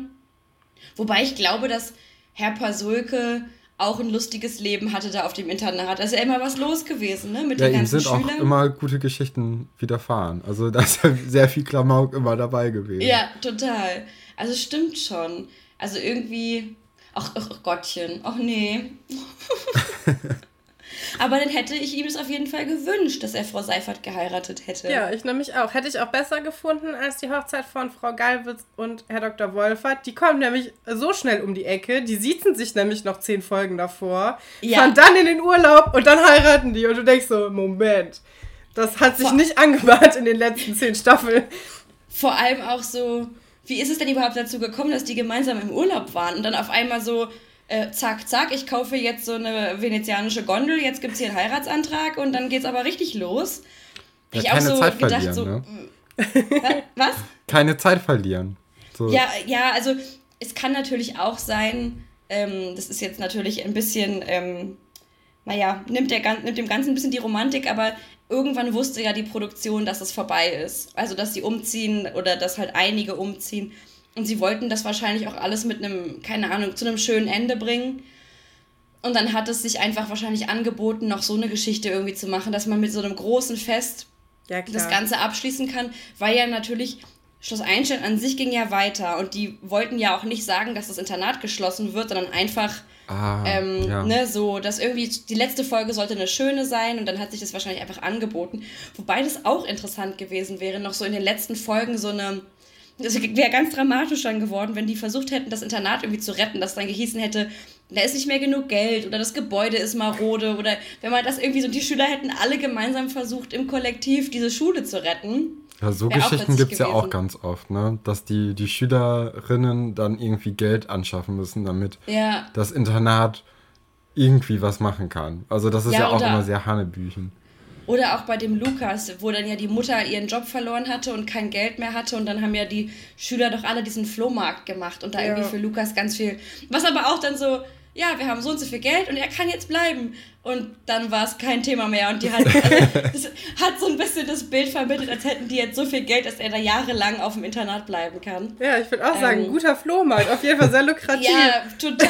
Aber das lag bestimmt an dem Zeppelin von Herrn Pasulke, das er da hatte, das er da verkauft hat. Aber das, der Lukas hat ja auch eine interessante Wandlung ähm, durchlebt, ne? Also die Rolle von ihm. Erst so mit den Eisenbahnen und so verspielt und noch so recht jung. Und auf einmal nach den Ferien dann so rockermäßig unterwegs und dann auch, auch so gemein. Er ist ja auch so gemein geworden. Auch so, so richtig so ein Macho ist er geworden irgendwie mit Verena ja, und auch mit Billy, ne? Das genau, der, so, der hatte dann ja zwei Freundinnen. Ja, genau, genau. Also das ist schon schlimm genug. Aber auch so, dass er auch so von, von diesem Jungen, der so mit seinen Eisenbahnen und auch generell so eigentlich total lieb und dann auch so, ich habe Angst vor Bienen. Ja, genau. So, eher so, eher so, ein, so, ein, so, ein, so, so, sag ich mal, so eine zarte Persönlichkeit irgendwie auch hatte. Und dann auf einmal machte es Peng nach den Sommerferien und dann war alles anders und dann war er irgendwie auf einmal total, total der Arsch. also ich fand, auch als ich mir das angeguckt habe, habe ich mir nur so gedacht, was ist da los? Das kann doch nicht sein. Aber es ist natürlich eine interessante Geschichte und bei ihm kam ja dann auch, glaube ich, irgendwann das Thema auf, dass er selber gesagt hat, so ja, okay, ich habe mich irgendwie verändert und ich verlasse jetzt das Internat, weil ich habe mich irgendwie verändert, das ist alles blöd. Das ist dann natürlich auch nicht schlecht, aber ich glaube auch einfach, es ist nicht so einfach für die Dramaturgie, wenn ein Schauspieler oder eine Schauspielerin kommt und sagt, ich möchte aufhören, ganz egal, ob es ein Kind ist oder ob es ein Erwachsener ist, dann musst du denjenigen rausschreiben, obwohl vielleicht ja gerade noch irgendwie eine Geschichte läuft. Und dann musst du irgendwie gucken, dass es zu einem plausiblen Abschluss kommt. Und das ist dann manchmal einfach ein bisschen schnell. So irgendwie. Aber letztendlich war es auch eine Kinderserie und vielleicht ist es Kindern auch gar nicht so aufgefallen. Dass nee, wenn man jetzt, also, wir, nee, uns, also wir gucken es ja von einem ganz anderen Standpunkt jetzt aus. Ne? Wenn wir es jetzt anschauen, dann sind ja auch Sachen, wo du denkst, oh Gott, oh Gott, oh Gott. Also das, keine Ahnung, es hängt ein Mikrofon im Bild oder irgendwie solche Sachen, wo du dann auch so denkst, naja gut, okay, passiert auf jeden Fall. Aber das ist klar, dass du jetzt einen anderen Blick hast als als Kind oder als junge Zuhörer, äh, Zuschauerinnen und Zuschauer, das ist ja klar. Ist dir das eigentlich ähm, mit, diesen, mit dieser Schleichwerbung aufgefallen bei Schloss Einstein, dass da andauernd so ein Bauerjoghurt rumsteht? Überall? Mm -mm. Okay. Nee. Mir auch nicht, aber Stefan sagt in jeder Folge, da wurde wieder was verpixelt oder da haben sie es vergessen. Das ist ja krass, weil wir hatten, es gab doch diesen Cola-Automaten vor der Schülerbar, wo immer Cola drauf stand. Ja, ja. Äh, diese Glasflaschen mit diesen komischen gelben Etiketten da irgendwie. Und da wurde so heftig drauf geachtet, dass das eben genau nicht passiert, nee. dass keine Marken zu erkennen sind. Aber bei, bei der Firma Bauer, da war irgendwann in der Mensa neben dem großen Tresen echt so ein 1,50 Meter großer äh, Bauer-Joghurt, der einfach so immer stand, über, über Generationen. Vielleicht gab es ja, gab's ja doch mal einen Werbevertrag oder so einen Sponsorenvertrag, weiß ich gar nicht. Ja, weil es ja, ja eigentlich öffentlich-rechtlich und darf keine ja. Schleichwerbung, aber eigentlich da haben nicht, sie eine Ausnahme stimmt. gemacht. Ich liebe sowieso diese Cafeteria, wenn man da mal drauf achtet, was man ja auch so nicht tut, wenn man ein Kind ist und die Serie ja. guckt. Ne? Aber die, die, die äh, Frauen, die da arbeiten, die sind auch dauernd verkleidet. Die haben immer so Themenwochen. Dann hast du so Mexiko-Woche und die haben alle so ein Sombrero an. Das ist ganz komisch. Stimmt. da denke ich mir also, mal, stell dir mal vor, du arbeitest da und jede Woche kommt da irgendwer von diesem Internatsleitung und sagt, ja, diese Woche Hollandwochen, ihr kriegt jetzt geil. alle so Klocks an. Stimmt. Was auch total lustig ist, wir hatten ja ähm, in den Studios auch einen Catering-Bereich, ne, wo dass wir nach der Schule was essen konnten oder auch, wenn du einfach zum, zum Dreh kommst und Hunger hast, es gab immer was zu essen. Und die Dame dort, die war manchmal dann quasi die Mensa-Mitarbeiterin in der Serie. Ja, ja diese Blonde, glaube ich. Also ich will jetzt auch nicht, nicht Quatsch erzählen, aber wenn ich mich richtig, mich richtig erinnere, dann die mit den blonden Haaren. Also die war ja doch öfter mal zu sehen in der Cafeteria irgendwie. Und ähm, die war meiner Meinung nach auch bei uns im Catering. Was war denn dein äh, Lieblingssnack beim Catering? So, da gibt es ja Im immer e Süßigkeiten. Im echten, ne? im echten, oh, oh, oh, oh, jetzt kommt's. Also, zwei verschiedene Sachen. Ähm, wir hatten ja die Produktionsfahrer, die uns immer abgeholt haben und von zu Hause oder von der Schule. Und ähm, der eine, der, also, nee, zwei von denen hatten immer vorne in dem Handschuhfach Bonbons. Und da waren so unfassbar viele Bonbons drin. Ähm, ich weiß nicht, ich mache jetzt hier keine Werbung in eurem Podcast für irgendwas, aber da waren wirklich verschiedenste Bonbons. Äh, Kaubonbons und auch Lutschbonbons und so. Und es war immer voll und es war immer so toll, wenn du dann immer, ich will vorne sitzen und dann war immer so, okay, ich mache das Handschuhfach auf und esse die ganzen Bonbons da raus. Und der eine Fahrer, der hat mir immer ähm, aus der Metro, das ist so ein Großhandel, ja. da gibt es ja alles, ne? Und, äh, achso, darf ich ja gar nicht sagen. Naja, aus so einem Großhandelgeschäft. Okay. Ich glaube, das kontrolliert keiner. Wir machen auch dauernd Werbung für Sachen, die wir gut finden. So, okay, gut. Unbezahlte Werbung aus der Metro hat er mir so ähm, Eisschokolade zum Trinken mitgebracht. Mhm. Oh, war das lecker. Und ich habe das neulich im Supermarkt gesehen und musste mir das erstmal kaufen und habe so richtig so nostalgische Gefühle bekommen und dachte so, oh Gott, ja, ich sehe mich richtig in diesem Auto sitzen und zu dem, zu dem Dreh zu fahren, irgendwie so. Und das war, das war wirklich toll, das fand ich immer super. Und beim Catering ähm, gab es richtig oft irgendwie so Fleisch, irgendwas braten oder irgendwas. Das war gar nicht so das Ding, aber Kartoffeln mit super leckerer brauner Soße.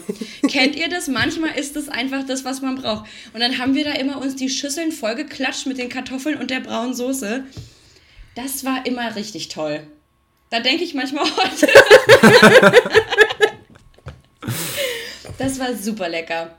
Und ansonsten, ja, da gab es auch, also ich glaube, es gab auch im Catering bei uns auch Schokolade, Gummibärchen und sowieso mhm. natürlich verschiedene Getränke, Apfelsaft, Selta und so weiter. Das gab es alles. Das, da wir waren auf jeden Fall gut versorgt, das kann man nicht anders sagen. Ja, ich wollte immer als ähm, Kind, also du hast ja vorhin die Metro angesprochen, und ich wollte davon immer so einen Chupa Chups Baum haben. Einfach ah. weil der so cool aussah. Ja, das hätten wir, hätte ich theoretisch mal den Fahrer fragen können, ob er mir sowas mal mitbringt. Es war echt süß, weil wir haben aber auch die Fahrer wirklich immer belabert.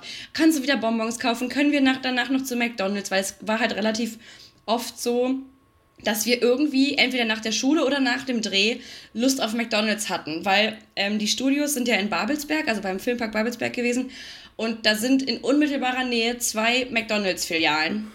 Und dann war immer so, bitte. Und er hat immer so, ja, ich weiß nicht, ich muss ja mit der Produktion sprechen, weil das, die Produktion hat es ja immer bezahlt. Er konnte ja auch erst nicht permanent mit uns jeden Tag zu McDonalds fahren und da irgendwie, keine Ahnung, drei Menüs für uns alle jeden Tag kaufen. Aber wir haben die auch immer belabert. Und dann immer so, ah, oh, fährst du wieder in die Metro, kannst du wieder Eisschokolade mitbringen und so. Also das, es ging uns gut. Kulinarisch kann man sich nicht beschweren. Es ging uns hervorragend. Sehr gut. Ähm, ich würde sagen, wir kommen jetzt dann zum Zitate-Raten, ja, oder? Gerne. Oh, ich, oh, ja. ich habe das eben ausgedruckt, was ich sonst nie mache. Das ist viel zu groß geworden. Ich habe hier so einen Rentner, Rentnerbrief. oh ja, ich habe ein bisschen Angst. Ich glaube, ich werde mich wirklich hervorragend blamieren. Ach Quatsch, wir machen das ja auch immer und ich gewinne eigentlich nie gegen Stefan. Also. Okay, es das heißt, dass äh, jetzt wir zwei gegen Stefan machen? Nee, oder wir, wir stellen einfach beide Fragen und ich würde sagen, immer derjenige, der Karat keine Frage stellt, muss seine Einschätzung abgeben und du halt okay. auch. Okay, alles klar. Dann bist du nicht alleine und dann können wir uns gemeinsam dann immer blamieren. Und du bist Sehr dann gut. auf jeden Fall im, äh, im Gewinnerteam, ne? Stimmt, ja gut, okay. Ich schließe mich ja, wir einfach ja auch gar keine Frage Punkte. okay, ich bin bereit. Ich bin ja, sowas von bereit. Okay, dann fange ich mal an. Mit diesem Röckchen konnte sie ja gar nicht verlieren. Katharina Börner kennt anscheinend Oliver nicht und macht deswegen Nadines Erfolg bei ihm an ihrem Rock fest. Verena glaubt, dass Billy nur wegen ihrer Modewahl Landesmeisterin im Boxen wurde. Oder Leon sucht verzweifelt nach Ausreden, warum er gegen Silvia bei diesem komischen Figurenstrategiespiel verloren hat. Also ich weiß es und ich fühle mich jetzt wie diese Leute, die nach einer, nach einer, Klassenarbeit sagen, ich habe bestimmt eine 5 und dann natürlich wie immer eine 1 haben, weil ich vorher gesagt habe, ich, ich weiß es. Dann weiß ähm, es. vielleicht erstmal Katrin. Ich weiß ja, es genau. nicht.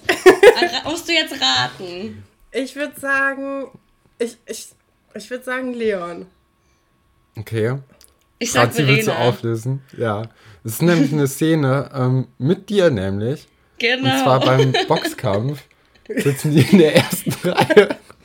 Ja, wir, das war der Boxkampf von Billy, als Jonas als Nummerngirl durch diesen Ring gelaufen ist und ähm, wir uns da ein abgewedelt und abgebrüllt haben für Billy, damit sie gewinnt. Ja, war, war auch ähm, sehr, sehr viel Publikum für einen Boxkampf von einer 13-, 12-jährigen. Ja, Obwohl, aber ich meine, Landesmeisterschaft, ja. ne? So, so. Ich war ja auch schon mal bei einem Boxkampf, aus Versehen. ich war mal. Ich war, Typische Geschichte. ich also. habe mal ganz lange äh, getanzt und ähm, ich war dann irgendwie von unserer Tanzschule, ähm, sind wir dann zu so einem Treffen gefahren nach Frankreich, wo wir quasi unsere Stadt vertreten haben. Das waren ah. so, so Städtebegegnungen. Da waren aus ganz vielen Ländern immer so Leute und dann hat man da diese so griechische Tänze, so wo du im Kreis tanzen musst, gab es da viel und keine Ahnung. Und gab es da ein großes Tanzbattle? So. Nee. und dann wollten die äh, uns quasi dann auch was von ihrer Stadt zeigen und dann waren wir halt in Frankreich bei so einem Boxkampf und da waren auch so Kinder, die sich geprügelt haben. Und da saßen wir da auch. Aber ich fand es ganz schlimm. Ich komm, kann mir oh sowas Gott. nicht angucken. Ja, es war halt ganz lustig an diesem Tag, weil ähm, natürlich äh, Joanna nicht selber geboxt hat, ne? So, das war ja, da gab es ja dann auch ein Double. Und das, also das hat man dann. Ja, natürlich! das hat man dann auch schon manchmal so ein bisschen ähm, gemerkt. Aber ey, so. jetzt mal ohne Mist, mir ist das nicht aufgefallen. Ich habe die Folge gestern geguckt. Okay, gut, aber, ich, aber es bei mir ist auch schwierig, ich wusste es ja. Also ja. wenn ich dann, ne, wenn man es weiß, dann hast du ja auch einen anderen Blick dafür so ein bisschen. Das war auch zum Beispiel so, ich habe mir ja früher nie Gedanken gemacht über Mikrofon, wie das funktioniert. Wir wurden ja ganz, ganz oft verkabelt. Also du hast ja die Leute, die mit einem Mikrofon stehen, was dann über deinem Kopf hängt. Und wir wurden aber super oft auch verkabelt. Und ähm, wenn du das dann weißt und dann dir irgendwann mal die Folgen anguckst, dann so, ah, da sieht man das Mikrofon oder da zeichnet sich das ab. Du entwickelst halt total den Blick dafür so irgendwie, was dich so ein bisschen desillusioniert tatsächlich, ähm, weil du ja vorher so, ne, du hast einfach nicht drauf geachtet und dann tauchst du in diese Welt ein und stellst plötzlich fest, aha, so, so läuft's eigentlich. Das hatte ich Aber am ja. Anfang bei meinem, äh, nach meinem Designstudium, dass ich nicht mehr ins Kino gehen konnte, ohne zu denken, ah, guck mal, die haben da so einen Filter benutzt, um die Figur so zu animieren und so zu oh, bewegen. Und das ja. war schrecklich, weil du bist da drin, kannst dich gar nicht entspannen und denkst die ganze Zeit, ich bin so schlecht, das hätte ich niemals gekonnt. Oh Gott. Oh Aber irgendwann ist es dann wieder weg gewesen. Ja, man legt es dann irgendwann wieder ab, war bei mir auch so. Also ich habe dann aber auch manchmal so, du achtest dann auch plötzlich auf so Filmfehler, auch gar nicht jetzt mal mit der Serie im Zusammenhang, dann auch so mit Film. Ah ja, eben war aber noch eine andere Uhrzeit oder so. Und mhm. das fällt dir dann halt einfach irgendwann auf. Es ist so ein bisschen blöd, aber ich habe irgendwann so gedacht, ja komm, ist ja egal. Ich habe es vorher auch geguckt und ich feiere den Film trotzdem, deswegen macht es nichts. Aber du kannst, du kommst gar nicht drum rum. Also ich habe es auch nicht absichtlich gemacht. Es ist einfach ganz automatisch passiert. So, nächstes Zitat. So, Habt ja, ihr noch eins? Ich bin jetzt, ich bin jetzt dran, ne? Ja, wir okay. haben, ich glaube, jeder hat drei. Ja. Uiuiui. Okay. So, ähm, kannst du nicht einfach mal aufhören zu heulen? Sagt das Tessa zu ihrer besten Freundin Franziska, nachdem sie ihr erzählt hat, dass sie Heimweh hat. Sagt das der Glücksteindieb Tobias zu Thekla, nachdem ihr Pferd Aida gestorben ist. Sagt das Katharina Börner zu Nadine, nachdem sich Oliver von ihr getrennt hat. Oder sagt das Billy zu Margareta, nachdem ihre andere Freundin Verena Schulsprecherin geworden ist und Margareta nur eine Stimme hatte. Hm. Ah, schwierig. Ich habe gar keine Ahnung, aber ich rate jetzt einfach. Und ich rate, dass es Tessa gewesen ist. Ich würde Tobias zu Thekla sagen. Aber du hast recht. es also war Franzi hat recht. Ja, Franzi hat recht, es war tatsächlich Tessa. Sehr sensible Freundin. Du hast die ganze ja. Folge sitzt da Franziska auf dem Bett und heult. Und sie oh sagt einfach nur, kannst du dich mal aufhören zu weinen? Aber das wäre auch voll gemein gewesen, wenn das Tobias zu Thekla gesagt hätte, nachdem ihr Pferd gestorben ist. Das wäre auch ziemlich ich hätte damit gerechnet. Gewesen. Jetzt reicht's aber hier mal. oh Mann. Oh. Ich habe ein bisschen Angst, dass ich jetzt irgendwie mit Glück durch, ganz gut durch dieses Ratespiel komme und vorher habe ich hier irgendwie behauptet, ich habe keine Ahnung. Wir, wenn, weißt du, wenn du alle richtig hast, schneiden wir es raus. ich, ich, wenn, ich wenn, ich jetzt, wenn ich jetzt alles weiß, dann lüge ich einfach und sage, ich habe keine Ahnung. Aber ich finde es auch spannend. Okay. Super spannend. Mein zweites Zitat. Hey Daddy.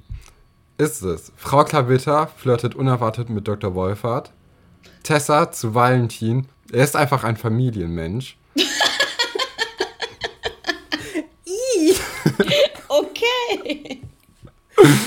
ähm, oder Joanna, als Amerikanerin hat sie als einzige eine gute Ausrede. ich sag C. Ich auch. Joanna. Ich hoffe, es ist Joanna, ja, weil alles eben. andere würde mich ein bisschen verstören. ja, natürlich. Okay. Oh, Gott sei Dank. Okay, huh, jugendfrei, alles klar. oh, ja, das wäre es ja gewesen. Ähm. Moment. Ich kann fast durch die Kamera dies lesen. Nein, nein, nein, das ist ganz falsch. Ähm, du musst ins Mikrofon reden, Katrin. Entschuldigung, ja. ähm, ja. Das ist nichts weiter als albernes Geschreibsel, sagt das Maggie zu Marie-Sophie, nachdem sie in Trance Mager auf einen Zettel geschrieben hatte. Kim zu Josephine, nachdem sie ihre Gedichte gefunden und in der Schülerbar vorgelesen hat. Iris zu Ole, nachdem dieser bei einer Auktion ihr Tagebuch ersteigert hat, in dem sie über ihre Freundin Nadine gelästert hat. Oder Herr Dr. Wolfert, äh, der frustriert ist über die Geschichtsklausur von Antje von Reden im Lehrerzimmer. Okay, Stefan, du kannst zuerst raten. Mhm, danke. Ähm, kannst du noch mal kurz das erste sagen? Den Satz? Nee, die erste Antwortmöglichkeit. Margarete zu Marie-Sophie, Kim zu Josephine, Iris zu Ole oder Herr Dr. Wolfert ins Lehrerzimmer. Ich glaube, das hat Margarete zu Marie-Sophie gesagt. Also ich glaube auch, dass Margarete das zu Marie-Sophie gesagt hat im Zusammenhang mit der Hexengeschichte. Ach, du wusstest das? Ja, also. Ja, guck dann. Weil, äh, naja, es gibt doch diese, diese Szene. Ich, ich oute mich als richtiger Schloss Einstein Ultra, ne? Aber ich finde es ganz toll. es gibt ja diese Szene, ähm, ich hätte es bestimmt auch nicht gewusst, wenn ich es jetzt noch nicht nochmal geguckt hätte. Aber da hat Marie-Sophia so ein Metronom. Und dann ähm, schreibt sie doch da irgendwie mager auf das Blatt und, das, und dann findet sie raus, dass irgendeine Ur-Ur-Urverwandte von ihr mal so hieß und so. Ach, und ja. sie begibt sich ja total in diesen Hexenfilm, dass die von der Hexe abstammt und so. Und ich glaube, da war das, dass, weil, weil sie dann halt so zu Mar Margareta gesagt hat, ja, hier guck mal und oh Gott, oh Gott. Und dann Margareta halt so, naja, pff. Das ist nur Geschreibsel. Ich liebe diese Hexengeschichte, es ist so absurd. Die kommt Voll, auch immer wieder, ne? Also es, es gibt ja in der ersten Staffel macht ja ähm, äh, macht ja Antje diese, diese okkulten Sachen. Dann macht das, ähm, macht das Anna von Reichenbach, Stimmt. macht das ja auch nochmal. Mit dem Gläserrücken. Ja, und dann, nee, auch mit Weihrauch und komischen Kerzen auf dem okay. Boden und so. Und dann äh, halt auch noch Marie-Sophie dann am Ende. Also die Geschichten werden auch immer gut recycelt. Krass, das wusste ich gar nicht, dass es da auch so eine Geschichte gegeben hat. Aber ja, ich fand die Geschichte auch krass, vor allem, ähm, ich fand es wirklich gruselig, als es dann plötzlich hieß, dass äh, Marie-Sophie da irgendeine Urahnin hat, die tatsächlich so heißt. Und ich war nur so, was? Oh Gott, oh Gott, oh Gott. Also das fand ich schon, dass sie sich das ganz cool ausgedacht haben eigentlich, dass da auch so ein bisschen so, ja, gruselig ist jetzt vielleicht übertrieben, aber ne, dass halt so ein bisschen sowas da ist, wo der Zuschauer dann denkt, oh Gott, ich will jetzt aber rausfinden, was da wirklich los ist irgendwie ja. so. Also das fand ich schon cool. Ja. Okay. Okay, ihr noch eins? Genau, mein letztes äh, Zitat. Artikel 2. Jeder Mensch hat das Recht auf freie Entfaltung der Persönlichkeit. Hat es gesagt. Philipp redet mit einer Ernie-Handpuppe. Tessa Rindfleisch verteidigt ihr Non-Outfit beim Casting. Oder Moritz, warum hat einer von denen überhaupt mit zwölf ein Gesetzbuch? Ich weiß es. Ich weiß es überhaupt nicht und ich habe mich gerade auch wieder in mein Studium versetzt gefühlt. ja, du bist ja die Expertin eigentlich. Ja, ja, ja. Inhaltlich des Gesetzbuches, ähm, das Gesetzbuch betreffend vielleicht schon, aber was jetzt das Zitat angeht, was war das erste Philipp mit einer Handpuppe? Ich sag jetzt Philipp. Ich sag auch Philipp. Es ist tatsächlich Philipp und zwar sitzt er im Keller, im Probenraum, vor einem Spiegel, dann sein Gesetzbuch auf dem Schoß im Schneidersitz und eine Ernie-Handpuppe, die auf einer Aha. Decke chillt und mit ihr redet ihr halt so. Oh, okay, gut. Be ja. Bedenkliche Situation. Wäre vielleicht auch ein Ansatz gewesen für dein Jurastudium, ja. das mit der Handpuppe zu lernen vom Spiegel. Ich probiere es einfach gleich nachher mal aus. so, ich habe auch ja. noch eins. Ja. Ähm, was glaubst du eigentlich, wer du bist? Der liebe Gott? Check's endlich. Nicht alle um dich herum sind kriminell. Ist das Atze zu Alexandra, die ihm eigentlich nur helfen wollte, die Unschuld seines Vaters zu beweisen? Ist das Moritz zu Tinker, nachdem die ihn beschuldigt hat, eine Waschmaschine gestohlen zu haben? Ist das Alex zu Eugen, der gerne Geister und Verbrecher jagt? Oder ist das Kevin zu seinem Bruder Johannes, der ihm mit den Animal Angels ziemlich auf die Nerven geht. Ich glaube, ich weiß, deswegen sag du lieber am Anfang. Ich glaube, ich glaube, also ich rate jetzt und irgendwie habe ich das Gefühl, es klingelt so ein bisschen in meinem Kopf. Ich Ich sag Moritz. Ich hätte Kevin gesagt und Johannes. Nee, Franzi hat recht. Das ist ah. wirklich Moritz. Ich bin doch die Streberin. Ja, du hast alles richtig erraten. Oh weia. Oh weia. Ja, das ist, ihr habt aber auch wirklich die, die Zitate, die ihr jetzt hattet, die waren ja, viel davon war in dem, was ich erst geguckt hatte, kürzlich. Also es ist ein paar Wochen her, aber es war Das sind jetzt die Ausreden, ne? Da geht es doch um diese Brandstifter-Geschichte, oder? Nee, es geht ah, nee, um den Erfinderwettbewerb. Ah, ja. Stimmt, das war ja in dem Zitat. Ich, jetzt, ich war bei dieser Brandstifter-Geschichte, aber ähm, weil doch da Tinker auch so einen Schuhabdruck hat und dann irgendwie Jonas verdächtigt und ja, stimmt, stimmt. Ja. Naja, gut, aber trotzdem war fa falscher Hintergrund, aber richtiger. Ja, herzlichen Glückwunsch. Yippie! Was habe ich jetzt gewonnen? Ähm, du darfst äh, mit uns eine Podcast-Folge veröffentlichen, ah. die sich nur um dich dreht. Sehr gut. Da freue ich mich aber. Hattet ihr eigentlich ähm, jetzt ähm, zu dem, außer zu dem Mobbing und zu dem, wie ich mich quasi in meinem Körper gefühlt habe, noch eine ganz, ganz andere Frage von den Zuhörern bekommen? Oder war alles recht so dieses Thema betreffend, ne? Genau, ja. ja. Es ging halt viel darum, wie sich das für dich angefühlt hat oder ob du auch irgendwie Briefe oder Hass irgendwie dir entgegengeschlagen ist oder so, dass quasi Leute das dann weiter in dein normales Umfeld genommen haben. Aber wir haben eigentlich schon viel darüber gesprochen. Deswegen mhm. hatte ich jetzt nicht alle vorgelesen. Also es war wirklich.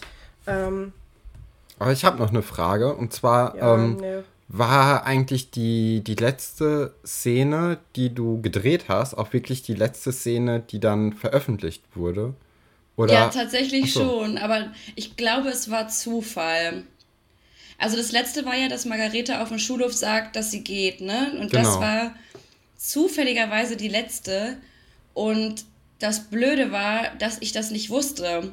Also ich wusste das eigentlich schon, aber ich habe es vergessen. Also ich hatte einfach nicht auf dem Schirm, dass es dann das letzte Mal ist. Und dann bin ich so nach Hause und dann war ich irgendwann so, ach du Scheiße das ist ja vorbei. Also ich habe gar nicht so, mir war das einfach nicht so klar, weil ich irgendwie die ganze Zeit davon ausgegangen bin, ich habe nochmal einen Innendreh im Studio und kann dann nochmal bei allen Tschüss sagen gehen. Und dann war ich so, äh, huch.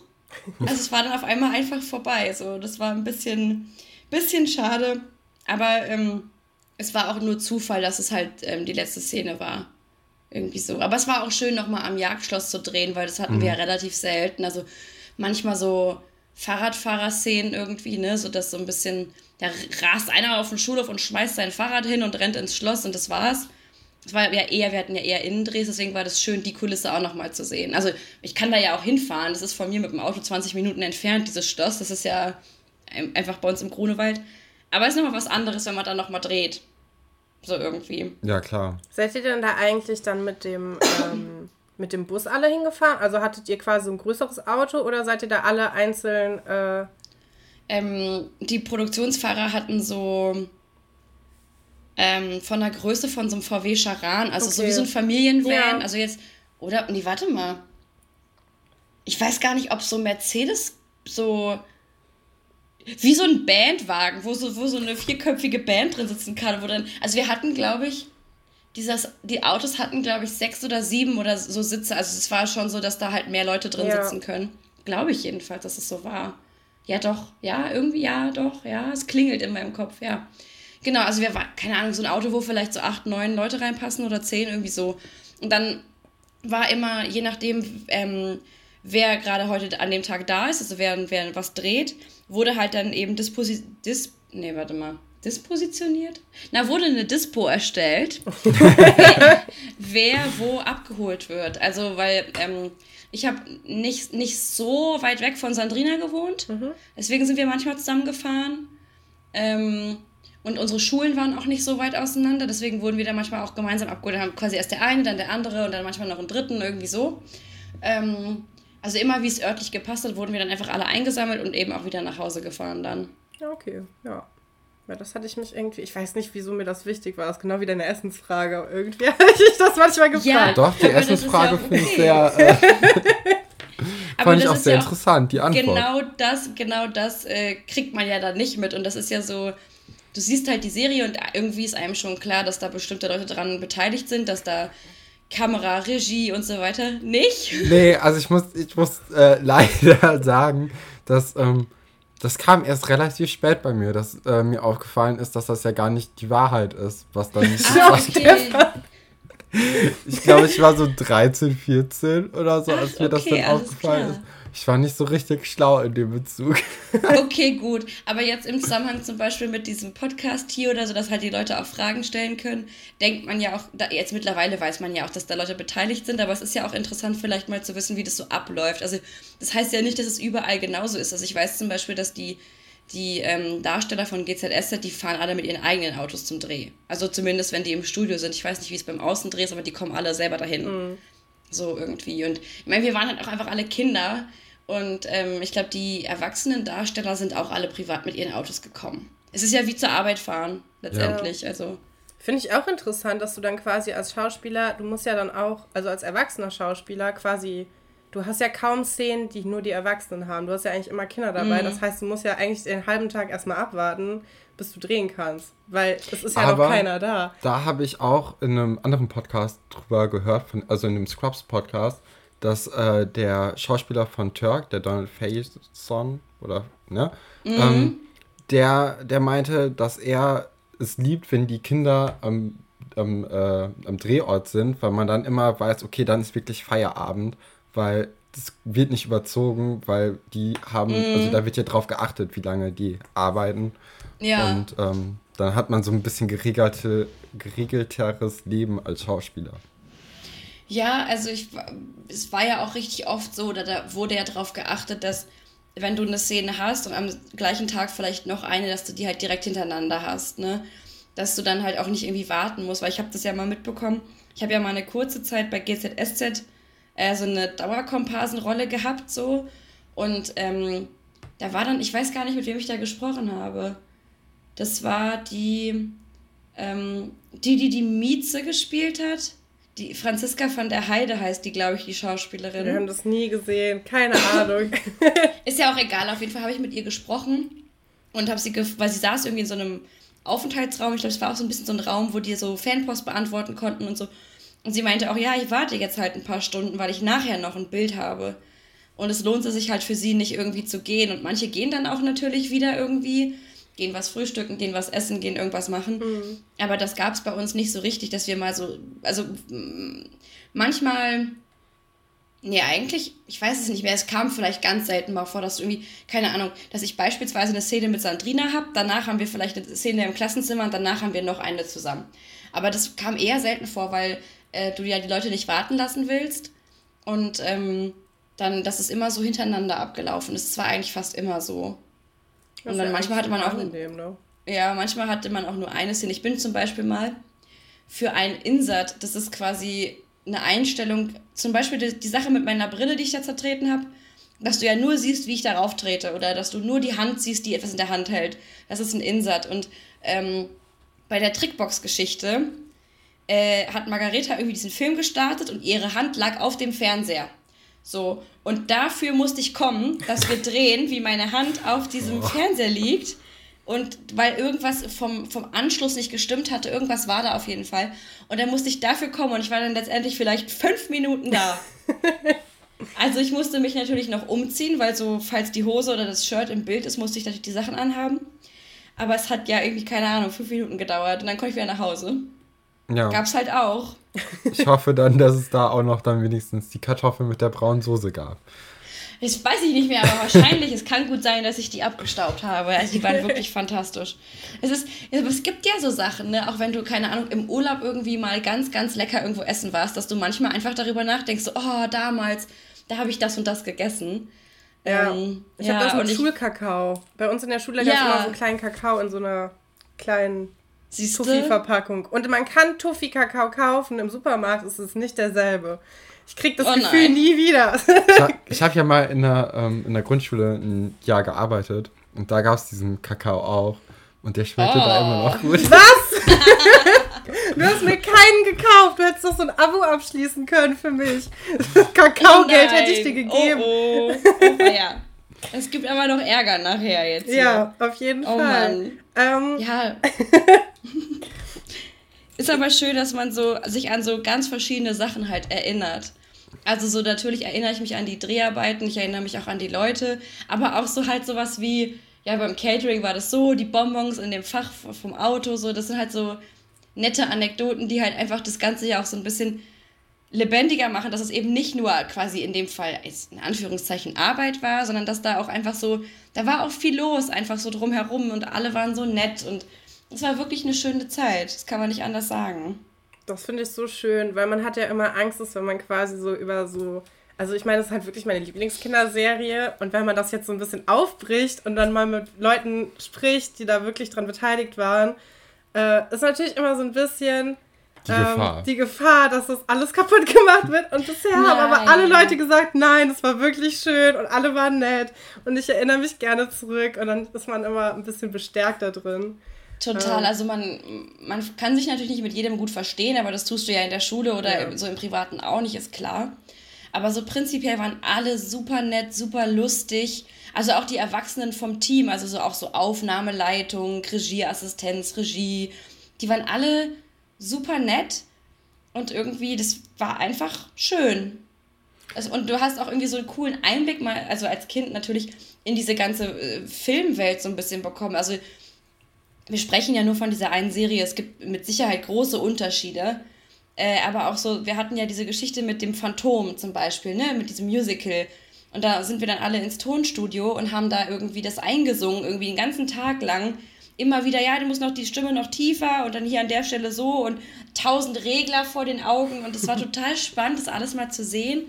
Oder auch, dass zum Beispiel ja auch noch Sachen manchmal nachvertont werden, weil irgendwie, keine Ahnung, da ist ein Rascheln im Mikro oder irgendjemand hat vielleicht gehustet, was dann ein bisschen unpraktisch war. Oder es war einfach undeutlich, das gibt es ja auch. Und dann musstest du halt zum Nachvertonen.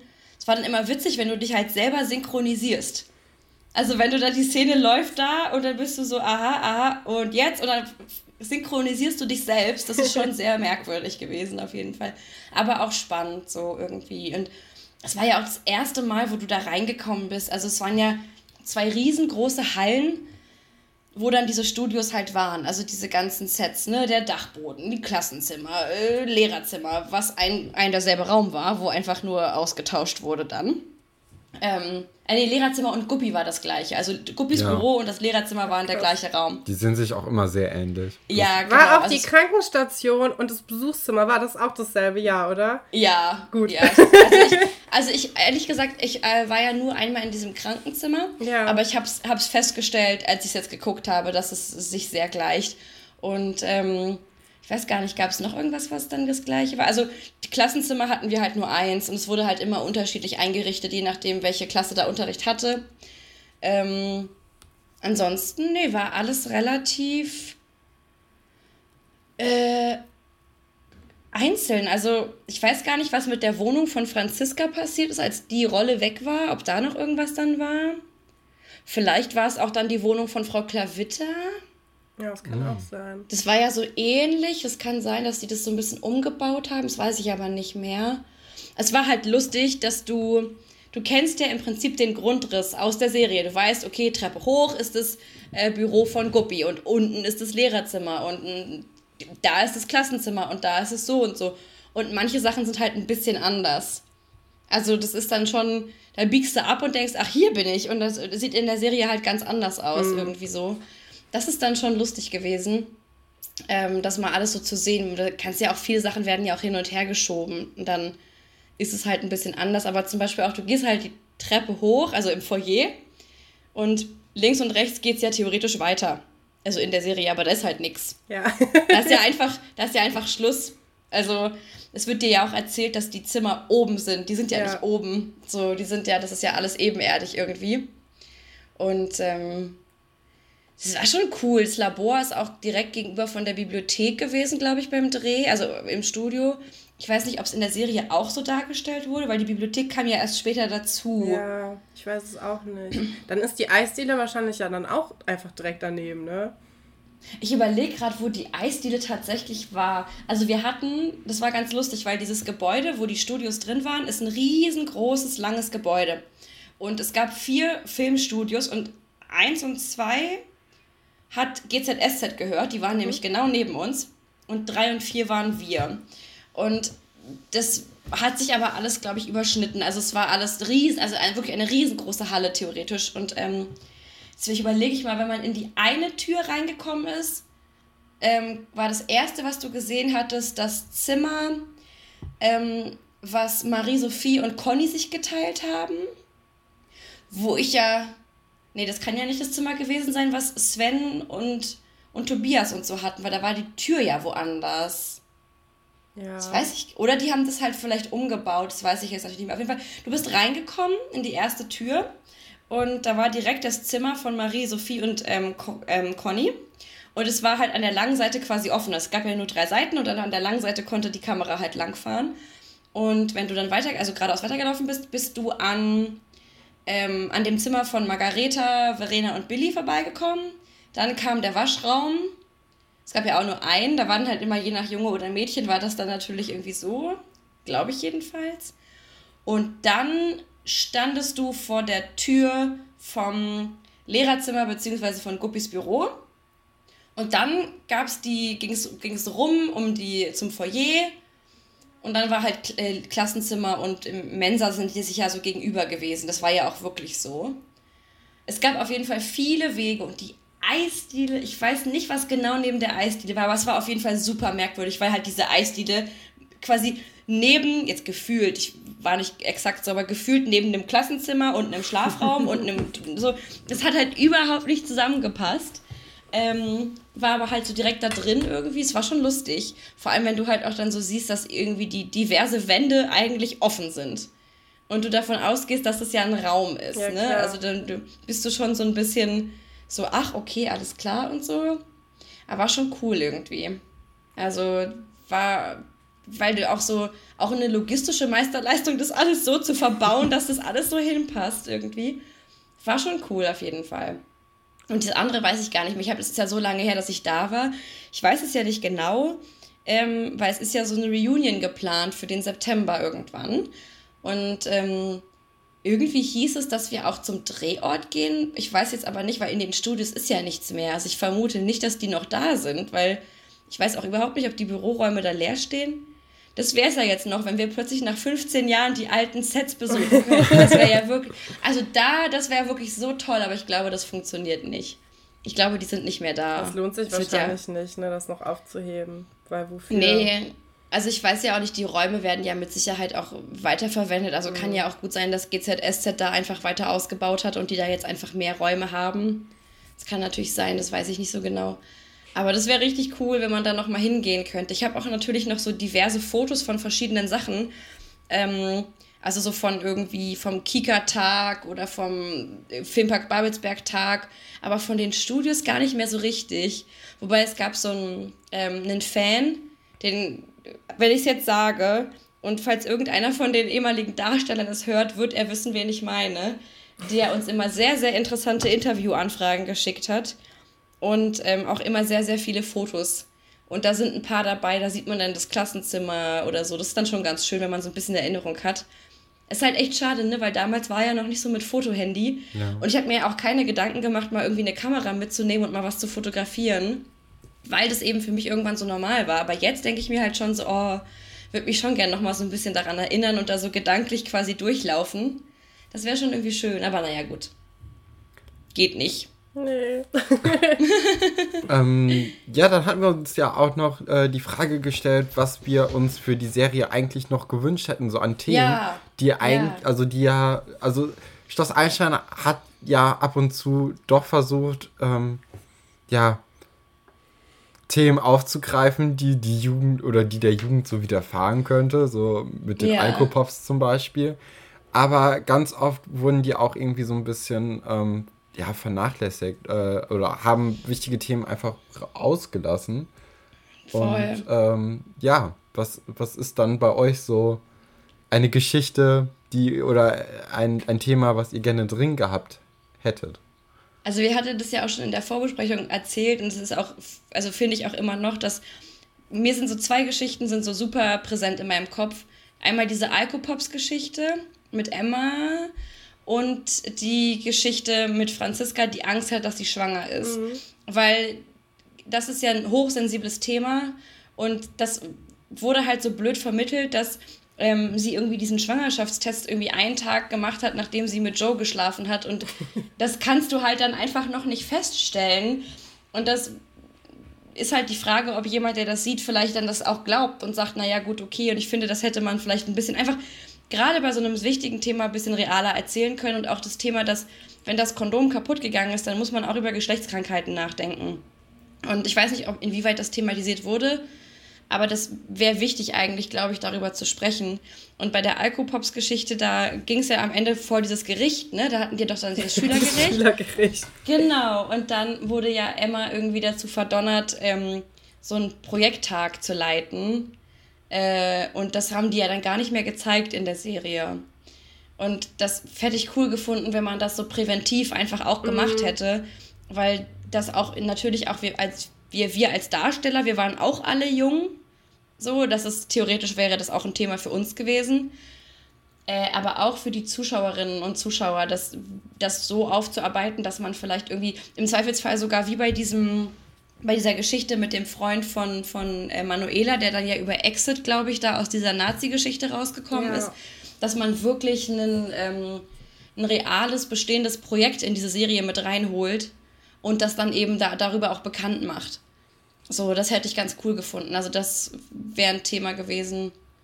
Und ähm, natürlich auch, wir hatten das ja auch, ne, Diversität ist ein Thema. Ja, auf jeden also, Fall.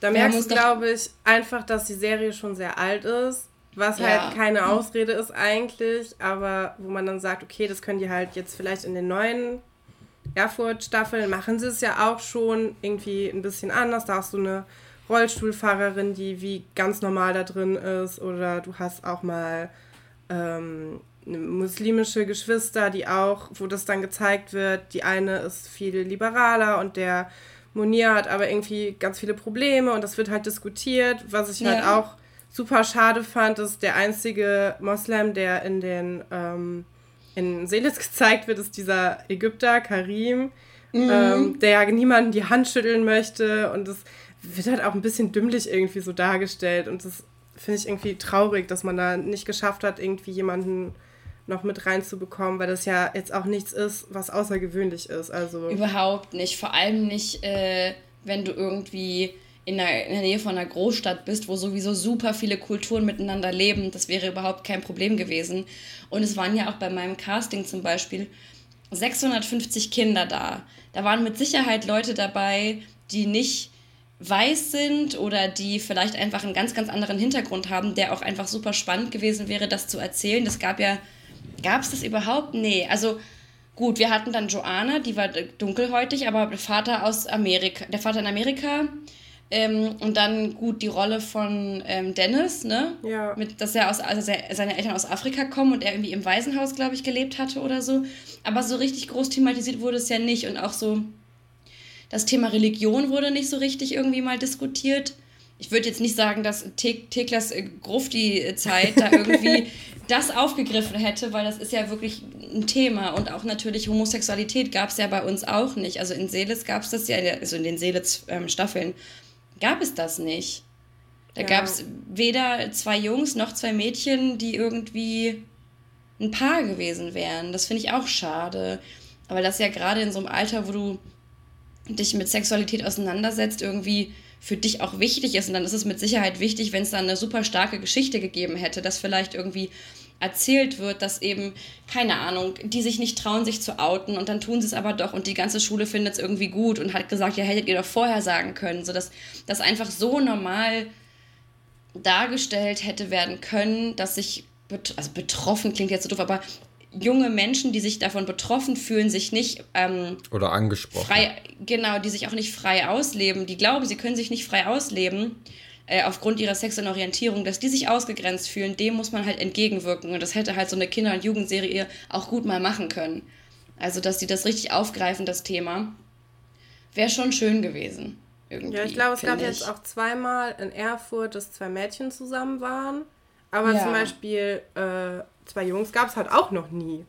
Wo du auch, also was ich dann auch irgendwie schade finde, weil ich glaube, viele Leute dann doch noch mehr Probleme damit haben, vor allem so irgendwie in der Öffentlichkeit, wenn zwei Jungs sich küssen, als zwei Mädchen. Ich glaube, das ist ja. ähm, noch schwieriger.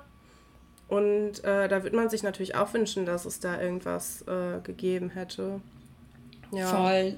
Das fände ich, hätte ich auch cool gefunden. Also natürlich ist, da hast du ja schon gesagt, dass es irgendwie eine andere Zeit war, was natürlich das Ganze nicht irgendwie besser macht, weil ob jetzt 2002 oder 2020 ist es total egal, was für eine Orientierung du hast, alles ist in Ordnung. Ähm, aber es, irgendwie hat man das Gefühl, dass es rückblickend noch nicht so stark im Fokus war, sich dafür stark zu machen. Also sich dafür stark zu machen, dass alles in Ordnung ist, dass ob du jetzt transgender bist, ob du divers bist, ob du bisexuell, homosexuell, heterosexuell, ganz egal, ähm, das das war klar, dass, das, dass Leute ähm, homosexuell sind, bisexuell oder divers. Das war klar, dass es das quasi gibt, auch wenn das klingt schon wieder so schrecklich, das so zu sagen, aber dass es eben einfach ganz natürlich ist, dass Leute unterschiedlich orientiert sind in sexueller Hinsicht. Aber es war irgendwie damals noch nicht so klar, finde ich, dass man das bitte ganz groß überall hinschreiben muss, dass es normal ist. Also der Einsatz dafür war einfach nicht so groß. Was total schade ist, weil die Frage ja ist, wo würden wir jetzt stehen, wenn es damals schon so ein großes Thema gewesen wäre. Aber es, irgendwie kam das, wir hatten ja auch keinen mit einer Behinderung. Nee, also du hast einmal diesen Gastauftritt von, ähm, Mike. Glaub, ja, Mike heißt der, ne? Der ist dann, hat, ist quasi so eine Internetbekanntschaft und die ah. Kim weiß nicht, dass er im Rollstuhl sitzt und ah, will ja, sich dann nicht mit ihm treffen. Und stimmt, Laura will sich nicht mit ihm treffen und Kim befreundet sich dann mit ihm. Ah, Aber ja, das ist halt stimmt. auch wieder, weißt du, so ein, so ein Gast, ne? Der ist dann, der eine ist dann halt ein Gast und ist rechtsextrem und der andere ist ein Gast mhm. und so. Mhm. Dann, also, dass man sich da noch nicht getraut hat, das einfach als Rolle mit zu integrieren und dann vielleicht auch zu thematisieren, oh, Schloss Einstein hat aber gar keinen Aufzug. Wie soll der überhaupt ja. nicht in meinem Zimmer besuchen kommen oder so? Das wäre ja auch mal interessant gewesen. Ja, und ich finde auch, was mir jetzt aufgefallen ist, ist, dass jede Sexszene problematisch ist in Schloss Einstein-Seeles. Du hast nie einfach zwei Leute, die zusammen sind und am Ende schlafen die miteinander und es ist alles gut. Du hast immer, entweder sie streiten sich deswegen, weil einer ist noch nicht so weit und einer schon. Mhm. Oder du hast ähm, Franziska denkt, sie ist schwanger und es ist das Schlimmste, was ihr irgendwie widerfahren konnte. Oder Tessa und Valentin trennen sich, weil Valentin ein Kondom dabei hat. Aber es ist nie, ähm, dass es einfach einmal funktioniert und es ist alles in Ordnung und am Ende sind alle glücklich damit, was ich interessant finde, dass man das so gar nicht ja. darstellt. Vor allem ist es auch irgendwie voll problematisch, dass diese Geschichte mit Valentin und Tessa, sie macht ja alles richtig. Sie sagt ja, ich möchte das nicht. Und für ihn ist es auf einmal ein Riesenproblem. So, dann, dann schließt er ja auch noch das Zimmer, glaube ich, ab, als die sich irgendwie unterhalten. Mhm. Und die unterhalten sich ja nicht mal richtig da, über das Thema überhaupt, dass man mal vielleicht thematisiert, wovor hat denn Tessa Angst? Oder so, dass sie sich einfach nicht bereit fühlt. Das ist ja vollkommen in Ordnung. Aber generell, was diese die in ihren Beziehungen zum Teil für Probleme haben. Und das, auch, das wird auch überhaupt nicht so richtig. Ich meine, gut, man muss auch natürlich daran denken, dass die damals auch, ich glaube, mit 15 mit Sicherheit auch nicht so kommuniziert wie jetzt. So, das ist klar. Oder mit 13 oder so. Aber das natürlich irgendwie, man darf halt nicht vergessen, dass so eine Serie auch irgendwo Einfluss hat auf die, die es schauen. Und viele Kinder ja daraus auch was lernen. Also auch zum Teil ganz unbewusst einfach daraus was mitnehmen. Und ich glaube, diesen Auftrag, dem muss man sich bewusst sein weil man dann, wenn man sich bewusst ist, auch total darauf eingehen kann und eben sagen kann, hey, es wäre doch mal ganz spannend, so eine Geschichte zu thematisieren oder eben auch mal zu zeigen, dass eben in so einer, jetzt in dem Fall von Tessa und Valentin, dass man da einfach drüber spricht, ja. dass es in so einem Alter ganz normal ist, dass das Interesse für Sexualität da ist und dass es auch in Ordnung ist, wenn einer sagt, er will und der andere sagt, ich will aber noch nicht und dass dann derjenige bitte zu warten hat, und das ist im auch Prinzip ganz schlimm. Der ist dann ja fremdgegangen ja, und ja. hat das dann einfach schnell hinter sich gebracht. Stimmt. Der ist dann einfach mit diesem Mädchen aus der Disco nach Hause gegangen.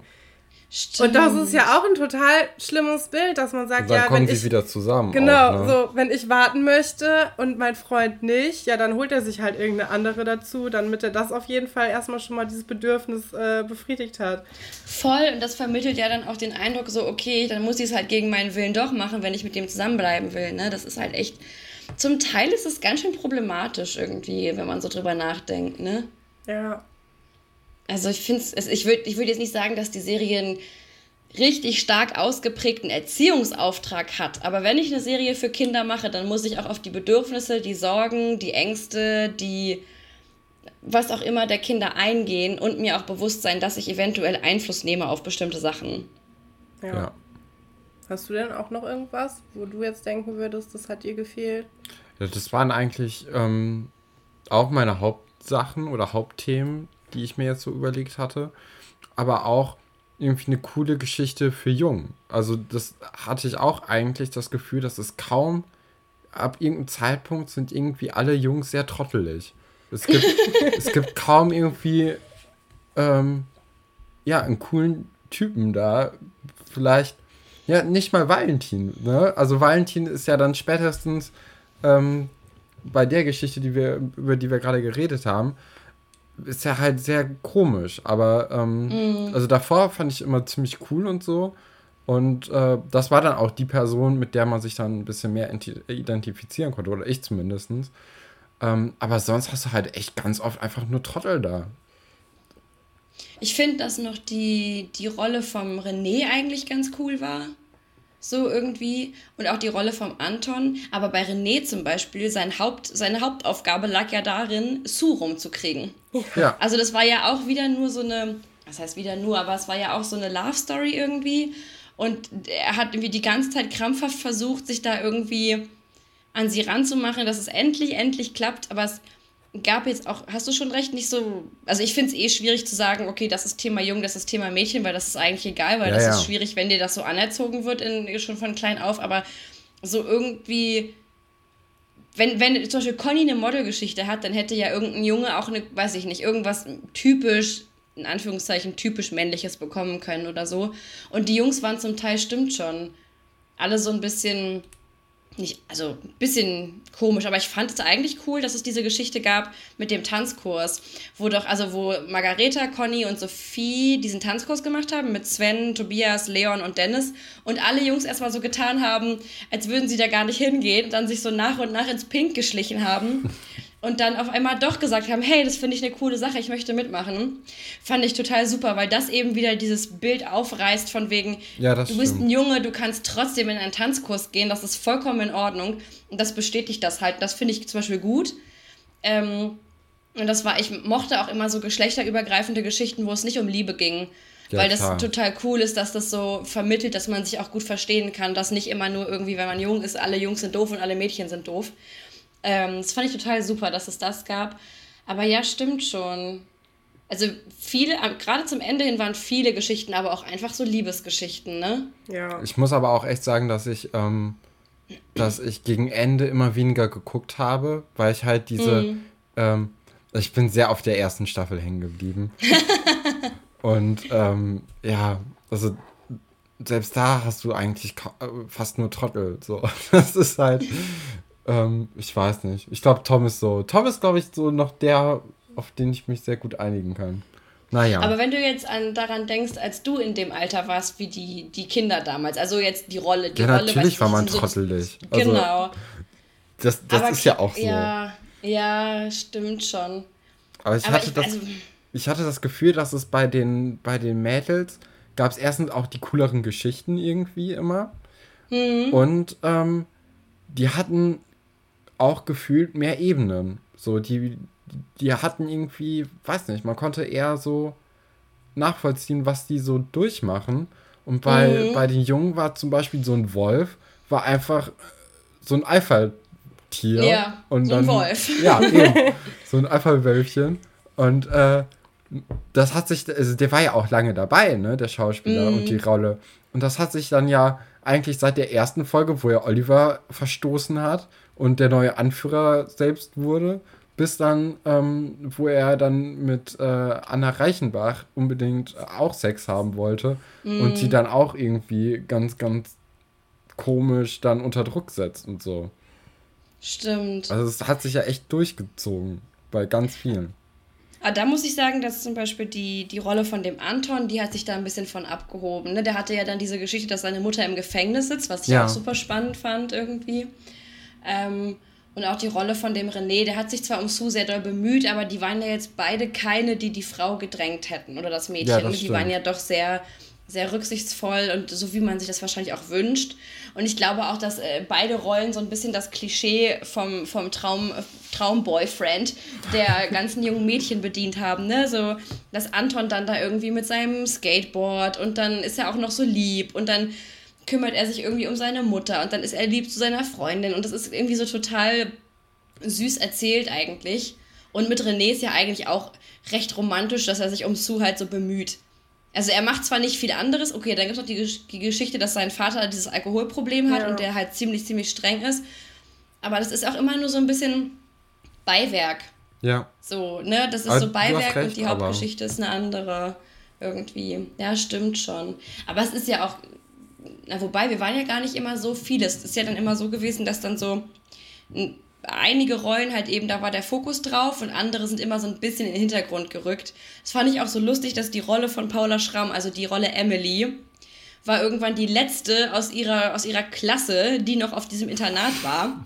Und sie tauchte dann irgendwie, sie war ja auch noch in der Hexengeschichte, war sie ja noch mal kurz dabei und als wir da dieses Walpurgisnacht gefeiert haben und keiner aus ihrer Klasse und Generation war noch da und es war so ein bisschen so, ja, hat sie dann Einzelunterricht oder was passiert hier? Also so, aber an sich ist es ja auch, also wäre es glaube ich sogar möglich gewesen, bei manchen ähm, Rollen das noch ein bisschen mehr zu erzählen wo die so herkommen.